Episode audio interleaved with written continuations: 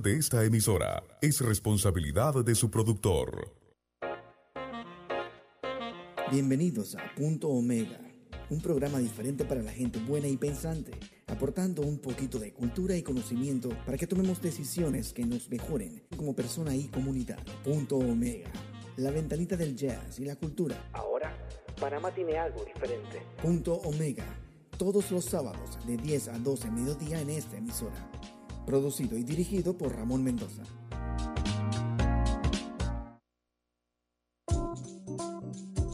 Ah, ok, ok, ok. Muy, muy, muy buenos días, mi querido pendejistán. Hoy es un nuevo día. La luz del sol y la gracia de Dios ilumina este hermoso país habitado por millones de pendejistanos. Gente buena, alegre y trabajadora, pero donde un grupito históricamente, desde que somos un país, nos manejan. Él juega vivo. Por eso está Punto Mega, como una ventanita de cultura, de buena música como marco de comentarios y análisis sobre temas culturales, sociales, políticos y económicos, pero sobre todo luchando ya casi por 10 años de aportar temas de reflexión para que pienses. Colón, piensa. Mensaje para ti. Nuestra misión y compromiso es tener un poquito de conocimiento y cultura para que cada uno de nosotros, como personas, padres, madres de familias, podamos tomar aquellas decisiones que nos mejoren como personas y como comunidad. Pero también Punto Mega es la ventanita del jazz, porque Punto Mega promueve el jazz como una manifestación cultural musical. Aquí desde los estudios de Radio Ancón en calle 50 en la ciudad de Panamá, hoy con un sol brillante. Vamos a ver hasta qué hora permanece este sol brillante. Y hoy con la asistencia técnica del gran DJ Rage en, en cabina. Rage, por favor, día, hora y frecuencias de Radio Ancón, si eres tan amable. Buenos días, ¿cómo está, señor Ramón? Muy bien, Rage, muy bien. Oiga, son las 10 de la mañana de hoy, sábado 20 de noviembre 2021. Y nos pueden encontrar en los 92.1 casi a nivel nacional, sin embargo en provincias centrales 92.3, Colón 102.7 FM, Darién 100.3 FM y Panamá Boca del Toro Chiriquí 92.1. Gracias, Rey. Gracias, muy amable a aquellos que nos quieran seguir en Twitter. Estamos en punto mega RM. En Instagram en punto mega RM también. En Facebook estamos en arroba puntito, puntito mega pty. Y nuestro correo electrónico es punto mega pty arroba gmail.com. El guay es Y. También estamos en Spotify, aquellas personas que quieran escuchar eh, nuestro programa, ahí están todos. Atención, chupamedia, aquellos que andan siempre hablando cosas, ahí están todos nuestros programas, que lo pueden revisar. Solamente entran a Spotify.mega y ya estamos. Y nos pueden seguir en vivo, aquellos que nos están viendo, en www.radioancom.com. Radioancom.com. La semana pasada le dimos un app que es para también escuchar eh, eh, Radio con directamente en celular, porque mucha gente ahora no tiene radio en las casas, usan radio del carro o la computadora. Tienes el app por ahí, este Rage, para la gente que quiera utilizarlo. Claro, Radio, radio Ancon, así se llama. Así mismo. Sí, Entran app y pongan Radio Ancon y ahí. es... ahí vas a encontrarlo. Listo, entonces ya saben cómo pueden escuchar Radio Ancon. Saludos, pues, como siempre, a ese grupo de oyentes que están siempre con nosotros, el Círculo de las Damas Pensantes del CEU. También tenemos, como siempre, también al Círculo BIP, Círculo Literario de Damas Literarias. Estas damas se reúnen semanalmente para eh, discutir y analizar obras literarias. Qué interesante iniciativa, ojalá mucha gente lo hiciera. También tenemos a nuestros amigos allá del Alto del Jobo, en Colón, en Portobelo, en Cerro Punta, la familia Cortés, también a Jaime Ayao, que nos escucha desde Hong Kong. Jaime, eh, recibí tus tu videos, vamos a analizarlos. El señor Jaime Yao tiene una idea muy interesante para mantener y abrir expectativas de negocios entre Panamá y China. Eh, esas cosas no se promueven mucho. Eh, Jaime Yao, que es chino-panameño, está allá y tiene esa iniciativa que me parece muy buena. Así que posiblemente en algunos programas vamos a iniciar esta apertura donde eh, vamos a ofrecer iniciativas de negocios tanto de aquí para allá como de China para acá, para efecto de que ahora que necesitamos reactivación económica, algunos empresarios puedan encontrar la fórmula para hacer negocios con China, un mercado de solamente 1.400 millones de habitantes. Muy bien, muy bien. También saludamos hasta Colón a la licenciada Lourdes Nimbley. Saludos Lourdes, que siempre está con nosotros y haciendo excelentes comentarios sobre la situación de Colón, que vamos a comentar ya que el señor presidente estuvo por allá. Eh, hay, oyentes que me llaman de Perú, pero no sabemos también de, de, de, Canadá la semana pasada. Saludo a todos ellos y gracias por escucharnos. Bueno, eh, yo creo que el tema obligado, y ha sido un tema obligado a nivel nacional, es el tema de la inseguridad. Hemos tocado ese tema varias veces y también vamos a tocar algo sobre historia porque uh, resulta que se está acabando el mes de la patria. Pero yo creo que una de las cosas que menos hemos observado realmente, y hay que ponerse la mano en el corazón, es fervor patriótico. Yo creo que el panameño está perdiendo, estamos perdiendo, o tal vez no hemos tenido a fondo ese sentimiento de nacionalidad. Y te hago una pregunta, porque yo sé que muchos, no, yo soy nacionalista, Panamá primero, por Panamá la vida, que no sé qué. Te voy a hacer una pregunta nada más. Piénsala y, quien me quiera responder, me responde, ya saben las vías. Puedes llamar también al 264-2470, la cabina 264-2470 o al WhatsApp de Radio Ancón. Y la pregunta es, ¿qué es ser panameño? Hazte esa pregunta soy panameño, pero ¿qué significa ser panameño? No me diga que somos alegres, que nos gusta la pachanga, que no sé qué, que somos buena gente. No, no, no, no. Ponte a pensar y respóndete a ti mismo o al programa si quieres, ¿qué es ser panameño? Y la segunda pregunta sería, ¿hacia dónde vamos los panameños como país? ¿Cómo te ves como panameño en 15, 20, 30 años? ¿Cómo ves a ese niño que tienes frente a ti ahora mismo, que tiene 5 años, 4 añitos, ese que agarras tú de la mano y lo llevas a pasear? ¿Cómo lo ves dentro de 20 años como panameño? ¿Haciendo qué? ¿Para qué? Ponte a pensar. Y entonces estamos hablando de eso. Y eso es parte de lo que llama la filosofía, la materia que dicen que no se debe dar porque es pura basura. Qué pena, qué dolor. Así que uh, vamos a y obviamente vamos a hacer algunos comentarios sobre nuestra historia de independencia, tanto de España como de eh, Colombia, cosas que a veces la gente eh, no, no, conoce, no conoce.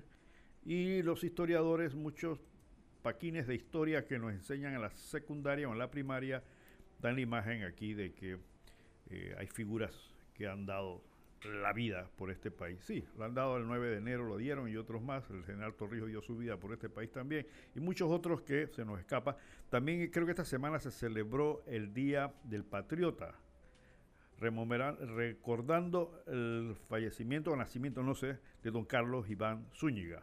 El doctor Carlos Iván Zúñiga, para aquellos que no saben quién es, fue un abogado y una mente brillante. Tuve el honor y el placer de compartir muchas horas con el doctor Carlos Iván Zúñiga. Yo diría que fue uno de mis tutores políticos en cuanto a análisis político, mente brillante, hombre de valores. Tuvo una lucha eh, muy fuerte en defensa de los trabajadores de las bananeras.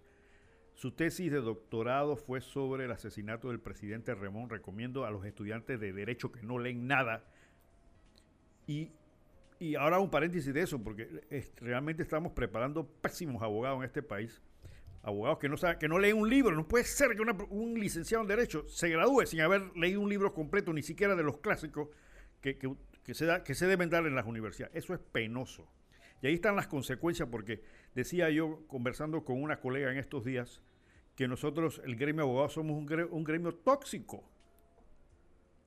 Y, me desvío un poco del tema por eso. Me decía, ¿pero por qué? Porque decía, no, porque la Corte Suprema de Justicia, la corrupción. Pues que la Corte Suprema de Justicia no es un caballo, ni es una ostra. La Corte Suprema de Justicia es una corporación formada por abogados. Entonces no es la Corte la que es corrupta o que es incorrecta, son los miembros de la Corte Suprema de Justicia que son abogadas y abogados. Somos nosotros un gremio tóxico, ahí están matando abogados. ¿Ah? ¿Por qué no matan médicos? ¿Por qué no avalean eh, arquitectos o carniceros? ¿Por qué? ¿O profesores? Saquen la cuenta los abogados que han matado en los últimos años. ¿Por qué será? ¿Por qué será? Aquí me dio un WhatsApp que dice, parece que agarraron preso al diputado Elías Vigil del panameñismo, dice, por una asistencia de la DEA y un hermano Portanara con apoyo de la DEA. Bueno, no sé, eso me lo acaban de mandar, no sé si es cierto o es falso, eh, que agarraron preso al diputado Elías Vigil del panameñismo y a un hermano Portanara. Bueno, esos son acaba de llegar este WhatsApp, no sé si es cierto o es falso, verifiquen ustedes que están en la, en la red, que le encanta esto, para ver si esto es cierto, pero ahí está. Entonces, la narcopolítica que está ahora de moda. ¿Y quiénes son los políticos? Prácticamente la mayoría de los diputados son abogados. ¿Quiénes son los que están en los escándalos? El procurador o procuradora que están señalados por aquí. Abogados. Dígame, Rey. Don Camilo, Ah, buenos días. buenos días. Habla el señor Anselmo. Ah, ¿qué tal, Anselmo? ¿Cómo estás?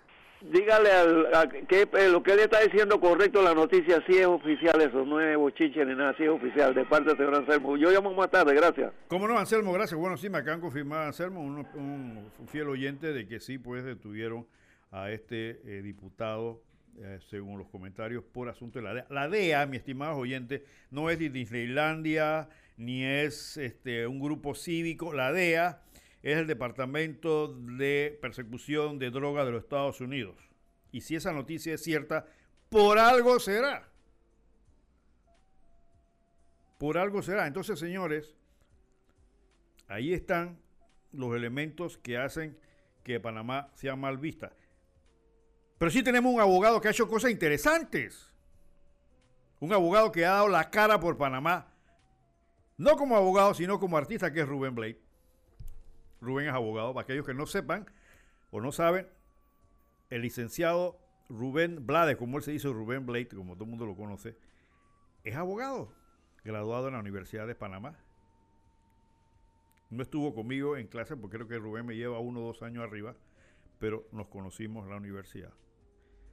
Y Rubén preparó una tesis que fue muy eh, halagada eh, cuando se graduó de abogado.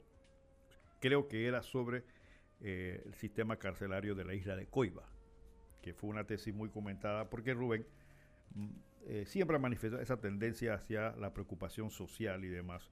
Y su tesis fue muy bien galardonada en su momento. Bueno, es abogado que no ejerce, pero ha sido un representante de Panamá a nivel mundial. Eh, le daba la cara al país, por lo menos ahora acaba de ganar un Grammy. Dos Grammy creo que fue. ¿Cuántos Grammy ganó Rubén? Gan- Ganó un Grammy y fue nombrado Persona del Año. ¿Cómo no? Bueno, Con un Oh. tremendo homenaje con artistas de- actuales cantando sus canciones. Bueno, ahí está. Ahí está.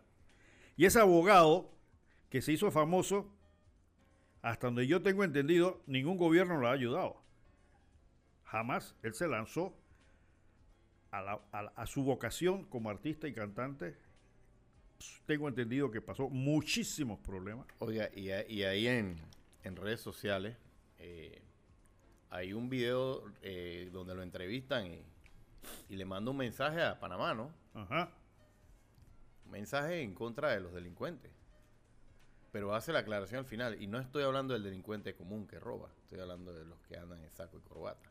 ¿no? Rubén sabe perfectamente, porque ya vuelvo a repetir, en su tesis de licenciatura eh, manejó el tema criminológico, así que él evidentemente es una persona que conoce esta temática. Incluso algunas de sus canciones, este, eh, Pedro Navaja habla casualmente de un tema delincuencial. Así que eh, hay que refelicitar nuevamente, porque creo que no es el primer Grammy, yo creo que ya Rubén tiene algunos Grammys en el bolsillo, y gracias a su actividad. Un montón, me dice acá Rey. Así que ojalá fueran muchos los panameños que pusieran a Panamá en alto y que no nos estén sacando en listas negras y grises por las cosas que están ocurriendo y que no sea la embajada de Estados Unidos que diga que Panamá es un país peligroso y luego venga el ministro de Turismo a decir, no, no, no, es que esos comentarios ellos se lo hacen a todo el mundo. A, nosotros no nos importa que se lo hagan a todo el mundo. Nos importa que no nos lo hagan a ¿Y, nosotros. lo- y los muertos que están en la calle? no, no, esos no, son... eso, eso no es percepción. No, no, eso, eso es percepción, eso son cosas aisladas según el ministro de Seguridad. ¿No? Usted sabe lo que... Y yo, yo lo voy a decir porque alguien tiene que decirlo. Lo más triste de todo es que la inseguridad por la cantidad de, de- de pandilleros y, y sicarios que hay por ahí y haciendo ajusticiamiento, adivine quiénes lo van a pagar. el ciudadano común, Claro. trabajador, que tiene su negocio y que ha hecho un esfuerzo para cuidar, eh, cuidar a su familia y cuidar su negocio, que es un propietario, por ejemplo, de armas legales. Es el que va a quedar pagando porque en la infinita inteligencia van a venir a hablar de que hay que limitar la cantidad de armas. Pero si las, las armas que están matando no son las legales, son las ilegales. Rey, ya esa historia la hemos escuchado durante varios gobiernos. Cada vez que hay delincuencia, entonces paran la autorización legal de aquellos ciudadanos que quieren armarse. Y ahí hay miles, yo estoy entre eso, miles de ciudadanos que todavía tenemos en proceso de eh, actualización los permisos de armas porque siempre le encuentran la quinta pata al gato allá en la DIAS, creo que se llama, una dependencia de, no sé si el Ministerio de Gobierno sobre esto.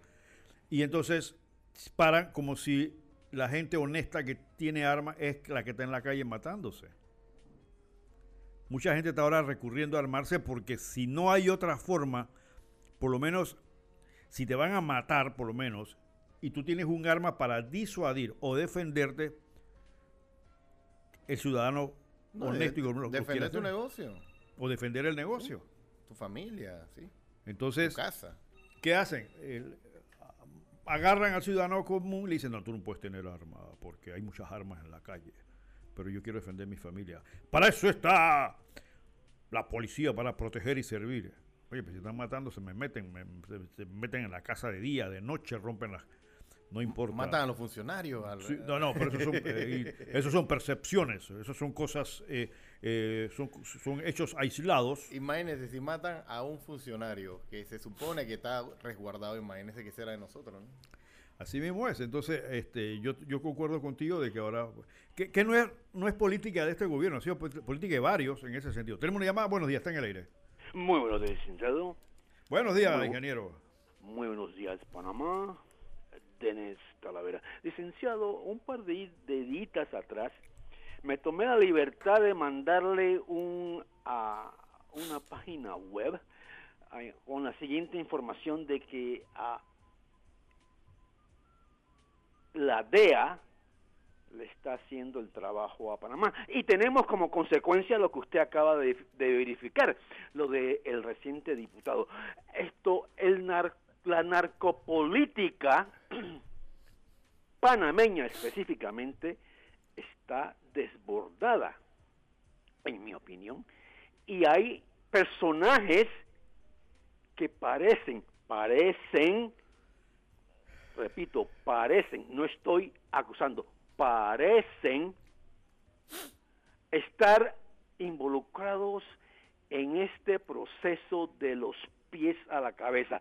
Por ejemplo, el asesinato de eh, Quique Pinzón. Matan a Mesina, a Eric, Eric Aranda, Agustín Lares. meses atrás, perdón, a un sicariato en el corredor, en un corredor con una personaje política de Santana. Ah, y hoy día cuestiono, cuestiono a el señor Raúl Pineda, quien se le decomisa 140 kilogramos de cocaína en carro con placa del diputado quien alega que fue falsificada. También se infiltran audios supuestamente, supuestamente, y esa es la, la clave a lo que digo, para evitar conflictos judiciales, supuestamente del diputado Pineda, donde se le escucha comprando votos con drogas. Tenemos también a Kathy Ramos, acusada, que acusa a Pineda supuestamente del asesinato de su esposo ah, Mesina, a quien ya me referí. Ah, tenemos también a Juan Carlos Navarro en tiempos atrás que ordena la expulsión del diputado ah, Pinedas del partido PRD. tenemos también a Pineda pagado en la planilla por un equipo de fútbol, supuestamente eh, con plata del gobierno. Ah, investiga- investigación de la prensa, la prensa del periódico, que revela los negocios que tiene Pineda con el Estado a través de la empresa de sus hijos. Tenemos también, lo último pues, que Pineda tiene a su hijo y no era nombrados en la planilla estatal con altos salarios. Ah, entonces, todo este estado de corrupción y este personaje es solamente uno de los 72 que se le cuestiona. Pero, como yo ah, le dije anteriormente, eh, ah, la narcopolítica está desbordada y mi tío Sam, a través de la DEA y otras instituciones, ah, poniéndole los pompeos sobre la mesa a este gobiernito, pero aún, aún no, no, no toman las responsabilidades y, y tiene mi tío pues que intervenir y últimamente ah, le corta los hilos a le corta los hilos al 99 imagínese tú a- a- económicamente y deja a- al señor ah, RM ah, hincado sobre, sobre, sobre pedazos de vidrios económicamente para tratar de impedir su reelección. So, estos son ejemplos de que otro gobierno que no tiene la intención de castigar al país, pero aquel que cometa crímenes ah, de tal manera que afectan a, a nivel internacional a todos los demás. Su opinión, licenciado, le escucho. Tenga usted muy buenos días. Gracias, ingeniero Talavera. Bueno, muy importante ese aporte que usted ha hecho haciendo un recorderis de... y Hay muchos más eh, asesinatos vinculados a sectores políticos, en su gran mayoría miembros del PRD. La gran mayoría de estos asesinatos de políticos son miembros del PRD. El PRD nunca se ha manifestado al respecto. El señor presidente, que es miembro del PRD, no se ha manifestado al respecto. Y la ciudad- ciudadanía tampoco se manifiesta al respecto. O sea, ¿qué está pasando? Eh, el problema básico es que nuestros pendejistanos no les importa, como traduje alguna vez ese concepto de que hay eh, déficit de ciudadanía. ¿Tenemos llamada? Sí, buenos días, está en el aire, adelante. Disculpe, le habla su amigo Anselmo de nuevo. Dígame, Anselmo. Mire, lo que ha hecho grande a Rubén Blake es su humildad. Nosotros abrimos un restaurante en la Vía España en 1969 y Rubén Blake venía de la universidad con su guitarra caminando por del hotel del Panamá hasta llegar a la Vía Porras. Y lo único que él comía era un bistec de cinta que costaba 2.50 y de ahí se iba a pie para su casa que estaba entrada de Vista Hermosa antes de llegar al 99 de ahí. En cuanto al doctor eh, Carlos Zúñiga, yo como fui salonero por 42 años tuve el honor de servir a él y mucho más. Y nació, muchos se han copiado, que ahora le toca al pueblo, porque en la bananera se formó un que sube con la, con la lluvia de frutos y él se fue allá y le dice, no se preocupen, yo voy a ganar este caso, lo único que yo quiero de ustedes es el voto. Y salió para diputado sacarnos más votos que el partido. Así es. Gracias y buenos días. Anselmo, Anselmo, un momentito, no me cierre. Anselmo. Aló. Sí, Anselmo, tú me estás hablando de un restaurante que había en la esquina de Villaporras y, y España. No, no, no, no es chinito, a la izquierda donde estaba el, el, el, el, el- ¿cómo se llama? El, en ese tiempo se llamaba, se me olvida, era el restaurante Sorrento, porque ahora está en, en, Villaporra. Sorrento estaba en... Ok, ok. Y ahora, ahora comento por qué. Gracias, Anselmo, por tu comentario. ¿Cómo no? Este es nuestro oyente estrella, Anselmo, que conoce de ti- historia y conoce de música. Sí, eh, yo me re- le estaba preguntando a Anselmo por lo siguiente, hablando ya, regresando un momentito para terminar el- con, con los comentarios sobre nuestro colega Rubén Blade, eh, que eh, casualmente Usted tiene algo sonando allá, ¿verdad?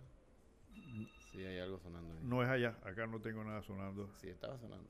Bueno, Ya, si alguien está, tuvimos. sonando, está cayendo la llamada ya. Para terminar, sí, hablando casualmente la, la humildad y sencillez de Rubén, eh, casualmente en ese restaurante que queda- quedaba en una esquina ahí a por una noche encontré, Aló. como dice el oyente. ¿Tenemos una llamada? Sí, adelante, buenos días. Buenos días, doctor Ramón Mendoza. Buenos ¿Qué días. tal? Mi, eh, mi tesis el- es en esta mañana que el voto plancha no es, el voto plancha es inconstitucional, no es ético y no es moral. El voto plancha es una aberración, una estupidez. La constitución dice en el artículo 146 que los miembros de la Asamblea Nacional son elegidos por una votación popular directa. Y en la ley del voto plancha, la gente vota por lista o vota por partido. Eso no es directo.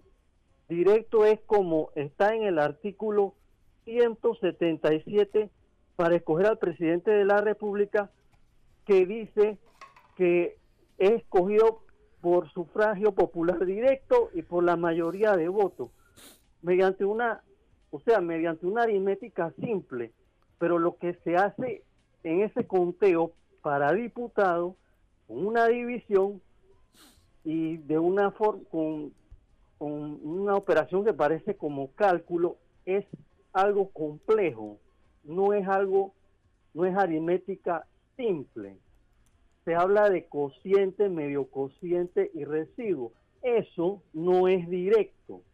Así que el voto plancha es inconstitucional. Y el- me parece que no es ético, pues, participar en ese juego de los magistrados del Tribunal Electoral. Y sobre el, el Día del Patriota, yo pienso como el, el comentarista del Real Madrid, Pedro Blasco, hay que ser patriota, pero no idiota. Por ejemplo, en esa canción del, del doctor Blades, que de patria, dice que patria son, es un sentimiento, pero en mi opinión el sentimiento llena las lagunas de la ignorancia. Y donde hay mucho sentimiento hay mucho dolor. Y el, el romántico es la figura simétrica del burgués. Para mí, ser un patriota es ser un ciudadano con una ética inmanente, con un propósito, como por ejemplo, restaurar la moral de este país. Gracias y buenos días. Hombre, cómo no, yo estoy de acuerdo con usted en la última parte sobre la moralidad que debemos tener los ciudadanos. Eh, y en la parte de, la, de, de- de obra de- del licenciado Blake, bueno, él es una cuestión poética, eh, tomémoslo de este punto, evidentemente no es una concepción política, es una canción. Yo lo he escuchado, mucha gente dice que no, que ves el himno. Yo, yo lo único, me parece muy buena la letra, lo único que yo cuestiono de esa, casualmente de esa patria, es que el fondo que son, que es percusión, esa percusión no es panameña, esa percusión evidentemente es cubana o del Caribe. O sea, hubieran podido de repente utilizar, como hace Danilo Pérez, el fondo con percusión típica panameña, pero bueno, cada uno es dueño de su creatividad y eh, no hay que restarle mérito a la misma. Eh, bueno, volviendo al tema este, pues, de la humildad del licenciado Brahim, me acuerdo ese día, pues, eh, conocíamos a Rubén y nos tropezamos con él eh, una noche. Y como dice, como dice Anselmo, andaba con su guitarra y nos sentamos a, a- a- comer ya en la noche. Y le pregunto, a, como, yo siempre he sido aficionado al jazz, le digo a Rubén, Rubén, ¿puedes tocar algo de bossa nova? Me dice, bueno, su bossa nova es un tema complicado, pero sí, yo toco algo y ahí sacó su guitarra y tocó algunos acordes de temas bossa nova. Y le digo, ¿y ahora qué haces? Pues recién se había graduado. Me dice, me voy para Nueva York. Ah, ¿Vas a buscar una maestría? Me dice, no, voy a tocar. Voy a ir a hacer música. Esta fue la última conversación que tuve yo personalmente con Rubén Blake y de ahí lo demás es historia. Eh, y lo volvemos a refelicitar y creemos que, creemos que es uno de esos panameños para participar. que uh, lava la imagen de Panamá. Buenos días, están adelante. Buenos días. Buenos días.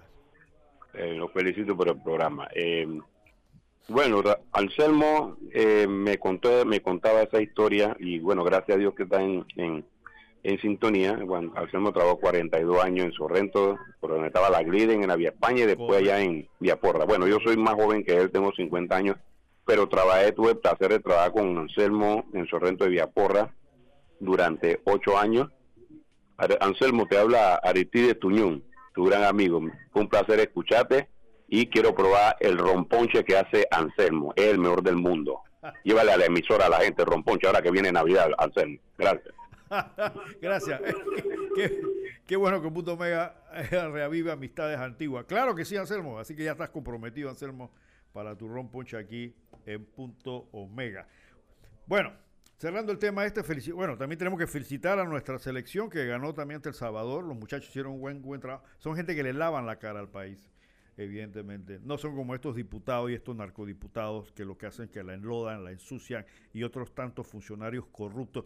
Lo que pasa es que a veces estos tipos, estos, funcionarios o estos políticos piensan que todo el mundo es estúpido. Y disculpen que lo digan de esa forma. ¿Por qué? Porque ellos piensan que los gringos, que los franceses, que los alemanes, que todos tienen embajada y consulado aquí, vienen a rascarse la barriga a Panamá. No, ellos le saben la vida a todos ustedes. Y tienen su file, su expediente de cada uno de ustedes, para que sepan. Y eso lo mandan a sus correspondientes países para analizar, porque eso es lo que hacen las potencias, eso es lo que hacen los países. ¿Usted cree que el gobierno chino no sabe quién es quién aquí ahora mismo? Claro que lo sabe. ¿Quién es fulanito? ¿Quién es quién coge droga? ¿Quién no coge droga? ¿Quién tiene queridas? ¿Qué- eh, lo saben. Sí, buenos días. Buenos días, está bien, adelante.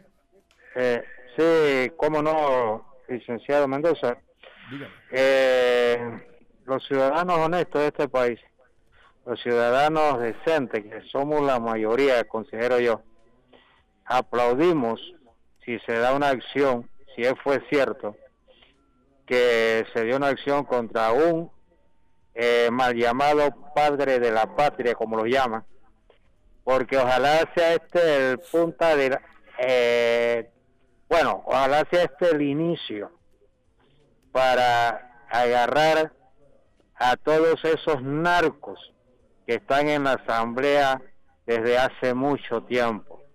Ojalá esto sea cierto y ojalá esto continúe, no importa, como no importa, señor ingeniero Talavera, que vengan de allá a hacer el trabajo, eso no importa. Lo importante es que saquen a estos a estos sinvergüenzas narcopolíticos que han estado asesinando gente. Y él mencionó el apellido de un diputado que ha sonado en muchos casos. Y yo no sé por qué el hombre todavía está eh, aplaudiendo y haciendo discursos en la Asamblea Nacional. Ojalá esto sea cierto y ojalá sea el inicio para que caigan eh, la cantidad grande que hay ahí, porque son muchos, son muchos. Gracias, licenciado Mendoza, lo escucho. ¿Cómo no? ¿Cómo no? Gracias.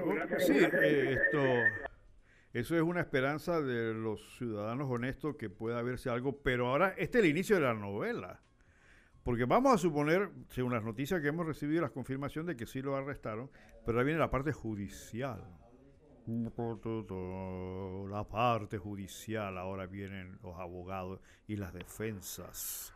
Y de repente los jueces dicen que no hay pruebas, que no fue suficiente. Aparte de eso, acuérdense que los diputados, para abrírsele causa, tienen que ser ante la honorable, perdón, entre los abogados que forman la honorable Corte Suprema de Justicia. Así que váyanse siendo imagen de la película. ¿ah? A ver dónde, a dónde puede terminar esto con estas eh, complicaciones donde un Estado de Derecho requiere que y se piensa que todo mundo es inocente hasta que se pruebe lo contrario. ¿Tenemos una llamada? Sí, adelante. Buenos días, ¿están en el aire? Buenos días, señor Ramón. Buenos días. Es la señora de 84 años. Tengo rato que no participo, pero todos los sábados lo escucho porque me gusta escucharlo. Gracias. ¿Oyó? Este, su programa es muy interesante. Mire, señor, eh, señor Ramón, yo soy patriota. Usted no sé si usted se acuerda de mis primeras participaciones en su programa. Sí. Aquí están cogiendo la cosa a relajo. Y siempre he- me preocupa y he dicho que no queremos que, que- no que no quiero que quedemos como México. Que allá el narcotráfico se ha apoderado de todo. Y aquí parece que están jugando con candela. Yo sí quiero a mi patria. Y yo no participo porque quiero hablar tanta cosa, señor Ramón, y no hay tiempo, ni se puede. Porque yo no voto basura en la calle. Yo me gusta lo nacional.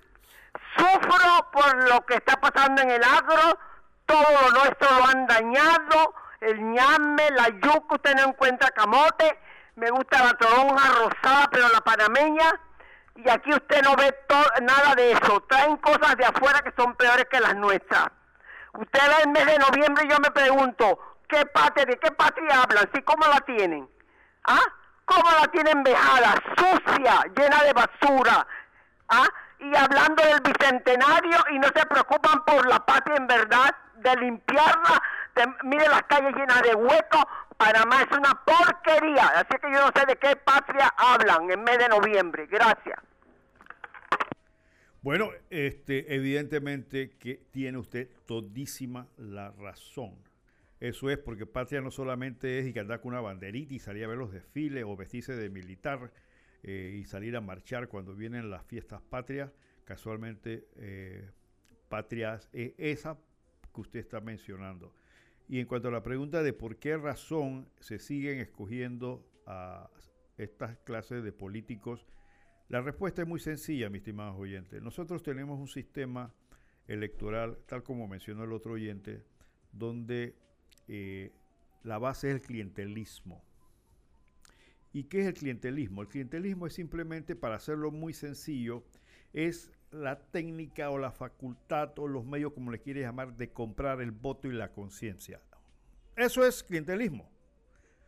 Tú que me estás escuchando, que vendiste dos votos por 30 dólares en el área de la chorrera, o lo cambiaste por una bolsa de comida, o porque te prometieron este, eh, nombrarte un hijo o una hija, o porque te pagaron 15 años, tú eres casualmente uno de los culpables de lo que está pasando. Porque primero te tratan como un instrumento. No eres nadie para los políticos. Como me dijo un viejo político, ya yo les pagué. Son unos pedigüeños. ¿Ok? Es el concepto que tiene. Ya te pagaron por tu voto. Ya te pagaron por la conciencia lo que tú vales. 30 dólares. Eso es lo que vales. ¿Qué vales? Lo que, lo que te consiguieron en la ferretería del chino, una soja de zinc, un saco de cemento. Eso es lo que vale. Pero tú, como no piensas, sino que sientes, nada, dice, coño, el tipo me solucionó. Porque yo he conversado con, con gente que ha vendido el voto. Dice, no, porque él me solucionó. Más nadie me solucionó. Yo puedo poner la paila por una semana y nadie viene a solucionarme. Cuando una persona dice, es que él me, me solucionó, estás diciendo, yo no sirvo para nada. Cuando tú dices que él me ayudó a hacer una fiesta de 15 años, ¿qué carajo tiene importancia una fiesta de 15 años si tu hija, a final de cuentas, puede que termine embarazada antes de la mayoría de edad, o nunca termine la escuela, o no sea nadie? ¿De qué sirve una fiesta de 15 años? Ah, pero tú te pegas una borrachera ahí a mis hijas. ¿Por qué? Porque el representante, el candidato, el otro, el otro te lo pagaron. Entonces, cuando tú dices me solucionaron, es porque te estás diciendo yo no sirvo siquiera para levantar 30 dólares. Eso es lo que estás diciendo. Cuando tú dices, no, que con eso yo terminé el anexo de mi casa y le puse el sin, significa que te estás diciendo a ti mismo que eres un incapaz que no puedes ni siquiera poner el techo a tu casa. Entonces, ¿para qué viniste al mundo? Hasta la pregunta existencial, filosófica. ¿Para qué viniste al mundo? ¿A hacer qué? ¿A recibir un bono para que te estén dando pendejadas? ¿Para que te utilicen y le entregues a estos sujetos el mayor poder que existe en un país, que es el poder del Estado? ¿O es que no te das cuenta de eso? Y como dice la señora que acaba de llamar, no solamente echamos basura a la calle, nosotros mismos al momento de hacer eso nos catalogamos como basura. Y ellos nos tratan como basura. ¿Y por qué tratan? Ah, no, es que me tiraron la. el, representante o el diputado, el que sea, me tiró la calle y me hizo, me hizo la acera o le hizo. Para eso lo escogiste. ¿Para qué lo escogiste? Eso no es un favor que te está haciendo. Esa es su responsabilidad. ¿Para qué lo escogiste? Para eso. Son funcionarios públicos. No para enriquecer con la plata de todo el mundo. Pero nos convertimos en ciudadanos basura al momento que vendemos nuestro voto, nuestra dignidad. Porque después así te califican. Y para hacerte un marco referencial, analiza las leyes que producen estos genios. Ahí está la educación, cuarenta y pico años atrasada. ¿Tú has visto una iniciativa para reformar la educación? Porque todos lo quieren manejar políticamente. ¿Qué significa políticamente? Conseguir ventaja para qué? Por esta tiene dos ramales, el manejo político. Para hacer plata y para mantenerme en el poder. Ahí está la fórmula de las dos, de las dos patas de este manejo. Entonces todo lo manejan con esa visión. A él no le importa, no le importa la educación de tu hijo. Ese muchacho que tienes ahora mismo a tu lado, que tiene 15, 10 años, 5 años, que tiene que educarse, a él no le importa eso. A él no le importa eso, no le importa si mañana eh, no sirve la educación que le dan o no, se crean oportunidades para ese muchacho o esa muchacha. A él no le importa eso. A él le importa que tú le des el voto. Y ya. Listo. Y los, y los montamos en el poder más grande que tiene el país de hacer las leyes. Y las leyes las hacen a su medida. Mucha gente me, ha, estado haciendo WhatsApp y que bueno, ya estamos comenzando, que ya se va a... Sí, lo arrestaron, pero ahora viene la parte judicial. Y ustedes conocen la parte judicial como es. Para que uno de estos sujetos sea procesado, requiere lo que llaman la prueba idónea, una invención de ellos. O sea, tú no puedes agarrar a un funcionario público, a un político, a un diputado, y acusarlo si no le llevas el pastel armado a, la, a quien lo va a investigar. En este caso sería la Corte Suprema de Justicia. No sé que, si la DEA, me imagino que si lo agarró tendrá todos los elementos. Pero si mañana un diputado hace algo, mientras tú no lleves la prueba idónea, entre, eh, o sea, algo que diga que realmente demuestre. vamos a suponer que el tipo violó a una muchacha. ¿Cuál es la prueba idónea? Si agarra un ciudadano normal y corriente y dice la, muchacha dice, este tipo me violó, lo primero que va a hacer la fiscal de familia que te va a agarrar de una vez. Porque prevalece la declaratoria de la víctima. Pero yo quiero que una muchacha diga, este diputado me violó, para ver qué va a pasar. La prueba idónea. ¿Y cuál es la prueba idónea? Bueno, una prueba que demuestre de manera consistente y real la vinculación del supuesto agresor con la víctima. ¿Qué quieres? ¿Una foto, un video? ¿Qué es lo que quieres? Si la tienes, mejor. Pero esa muchacha dijo que fue él. No, no, eso no es suficiente. Necesita la prueba idónea. Recordemos que estamos en un Estado de Derecho, como dice cada rato el señor presidente, estamos en un Estado de Derecho. Y el Estado de Derecho significa que aquí todo el mundo es inocente hasta que se pruebe lo contrario. Creamos basura, nos producen basura. Ahí está el licenciado Ábrego modificando una ley que quiere que ahora la, Asamblea, de, perdón, la Corte Suprema investigue a funcionarios por faltas y demás. ¿Sabes qué significa eso? Que todo va para la Asamblea. Y como la Asamblea, perdón, a la Corte. Y como la Corte es la que juzga a los diputados y los diputados son los que juzgan a la Corte, ¿te diste cuenta de esto? Tú me juzgas, yo te juzgo. Tú no me miras, no te miro. ¿No? Qué sinvergüenzura. El diputado Abreu, a quien conozco, en la secundaria, hombre, Roberto, ¿por qué no presentaste una iniciativa que en lugar de que sea la, la Corte Suprema, sean investigados por el Ministerio Público normal y corriente? A ver, ¿por qué no? ¿Por qué no? Entonces en la, Corte Suprema se convierte en juez y parte, porque la Corte es, a su vez, los jueces y son los fiscales y son los jueces de garantía. O sea, todo está metido ahí. ¿Por qué? Entonces, si uno escogió un diputado para que sea honesto con la ciudadanía, entonces no voy a decirme acá, no, porque es que hay un vacío jurídico. ¿Qué vacío jurídico que lo que hay ahí? Entonces vamos a rellenarlo con lo que debe ser. Señor, ahora en adelante, estas causas van a ser manejadas por el Ministerio Público para que el, procura, el, contralor, perdón, el procurador y sus fiscales se queden de investigar a cualquier funcionario público que haga, eh, este, ¿cómo se llama?, algún tipo de falta o delito y demás, que lo haga. No, tiene que ser la Corte Suprema de Justicia. Estas son las sinvergüenzuras, mi estimado, y, y, faltas de ética, faltas de moral, como dijo el oyente. Ah, que es legal. Acuérdense, aquí en Panamá somos un Estado de Derecho. Y aquí se cumplen las leyes. Vamos a ver qué pasa con este diputado. Como ha pasado con todos los otros casos que mencionó el ingeniero Talavera y otros más que quedaron por fuera del, paquete. ¿En qué ha quedado todo eso? ¿En qué quedó las bolsas de comida que agarraron en la casa del otro, del otro señor? ¿En qué quedaron las vacunas que estaban vendiendo por fuera del... A ver, ¿en qué quedó todo eso? Yo conozco la respuesta. La respuesta ustedes la escuchan todos los días. Lo que pasa es que está bajo un proceso judicial donde las partes deben tener todas las garantías necesarias para que el proceso sea totalmente imparcial. de, esta forma, nuestros eh, fiscales están haciendo las investigaciones y eh, buscando las evidencias que vinculen el hecho con los presuntos eh, involucrados. Mientras eso no se logre, no podemos hacer comentarios ni podemos hacer mayores cosas porque estamos en un Estado de Derecho donde se presume la inocencia del, del imputado. Esa es la respuesta. Esa es la respuesta. Por eso nos sacan, eh, por ahí unos comentarios de organización internacional, dice lo que falta en Panamá es sanciones por corrupción. La gente de Odebrecht. En los Estados Unidos están procesando a los hijos del, del expresidente Martinelli, no porque ellos en los Estados Unidos hayan cometido de per se un delito, sino que presuntamente dineros indebidos pasaron, escuchen esto, mi estimado oyente, pasaron por bancos norteamericanos. No, no es que los señores hicieron algo indebido en los Estados Unidos y, sacaron plata allá y metieron acá o mataron a... No, no, no, ellos no hicieron nada de eso. A ellos se les está eh, eh, acusando de que dinero incorrecto, presuntamente incorrecto, pasó por los bancos norteamericanos. Imagínese usted el alcance de esa premisa judicial. Imagínese aquí hiciéramos eso.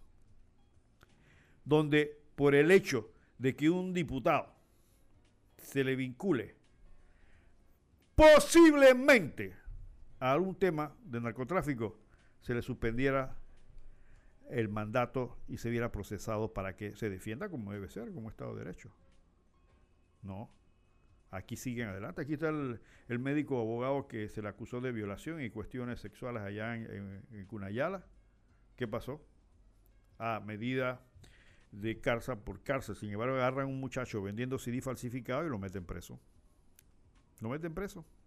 Y este muchacho está tratando de ganar la vida. No, no estoy diciendo que está haciendo algo eh, ilegal. Eh, eso es una, es una cuestión ilegal. Pero lo que llaman el peso de la proporcionalidad de la acción.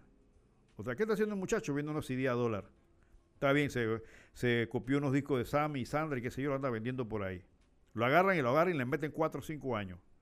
Pero agarran una persona que tiene una lista de gente que está señalando un delito grave, un delito de inmoralidad. No, él va para la casa. ¿Por qué? ¿Cuál es la diferencia? Si la justicia es ciega. Entonces vivió en un país realmente jodido, somos pendejistanos, definitivamente que sí. Si tenemos la suerte, vamos a tener hoy la participación de la gobernadora de, la provincia de Panamá, Panamá Oeste, quien este, me aceptó otra vez que va a estar con nosotros para hablar algunos comentarios de cosas importantes. Pero ya voy con la música, porque aquí me están diciendo que la música. Vamos a traer a Jeff Lober con el tema PCH, Pacific Coast Highway. Eh, autopista de las costas del Pacífico para que no me estén echando en cara que no les pongo música. Aquí está Jeff Lordberg con ustedes aquí en Punto Mega.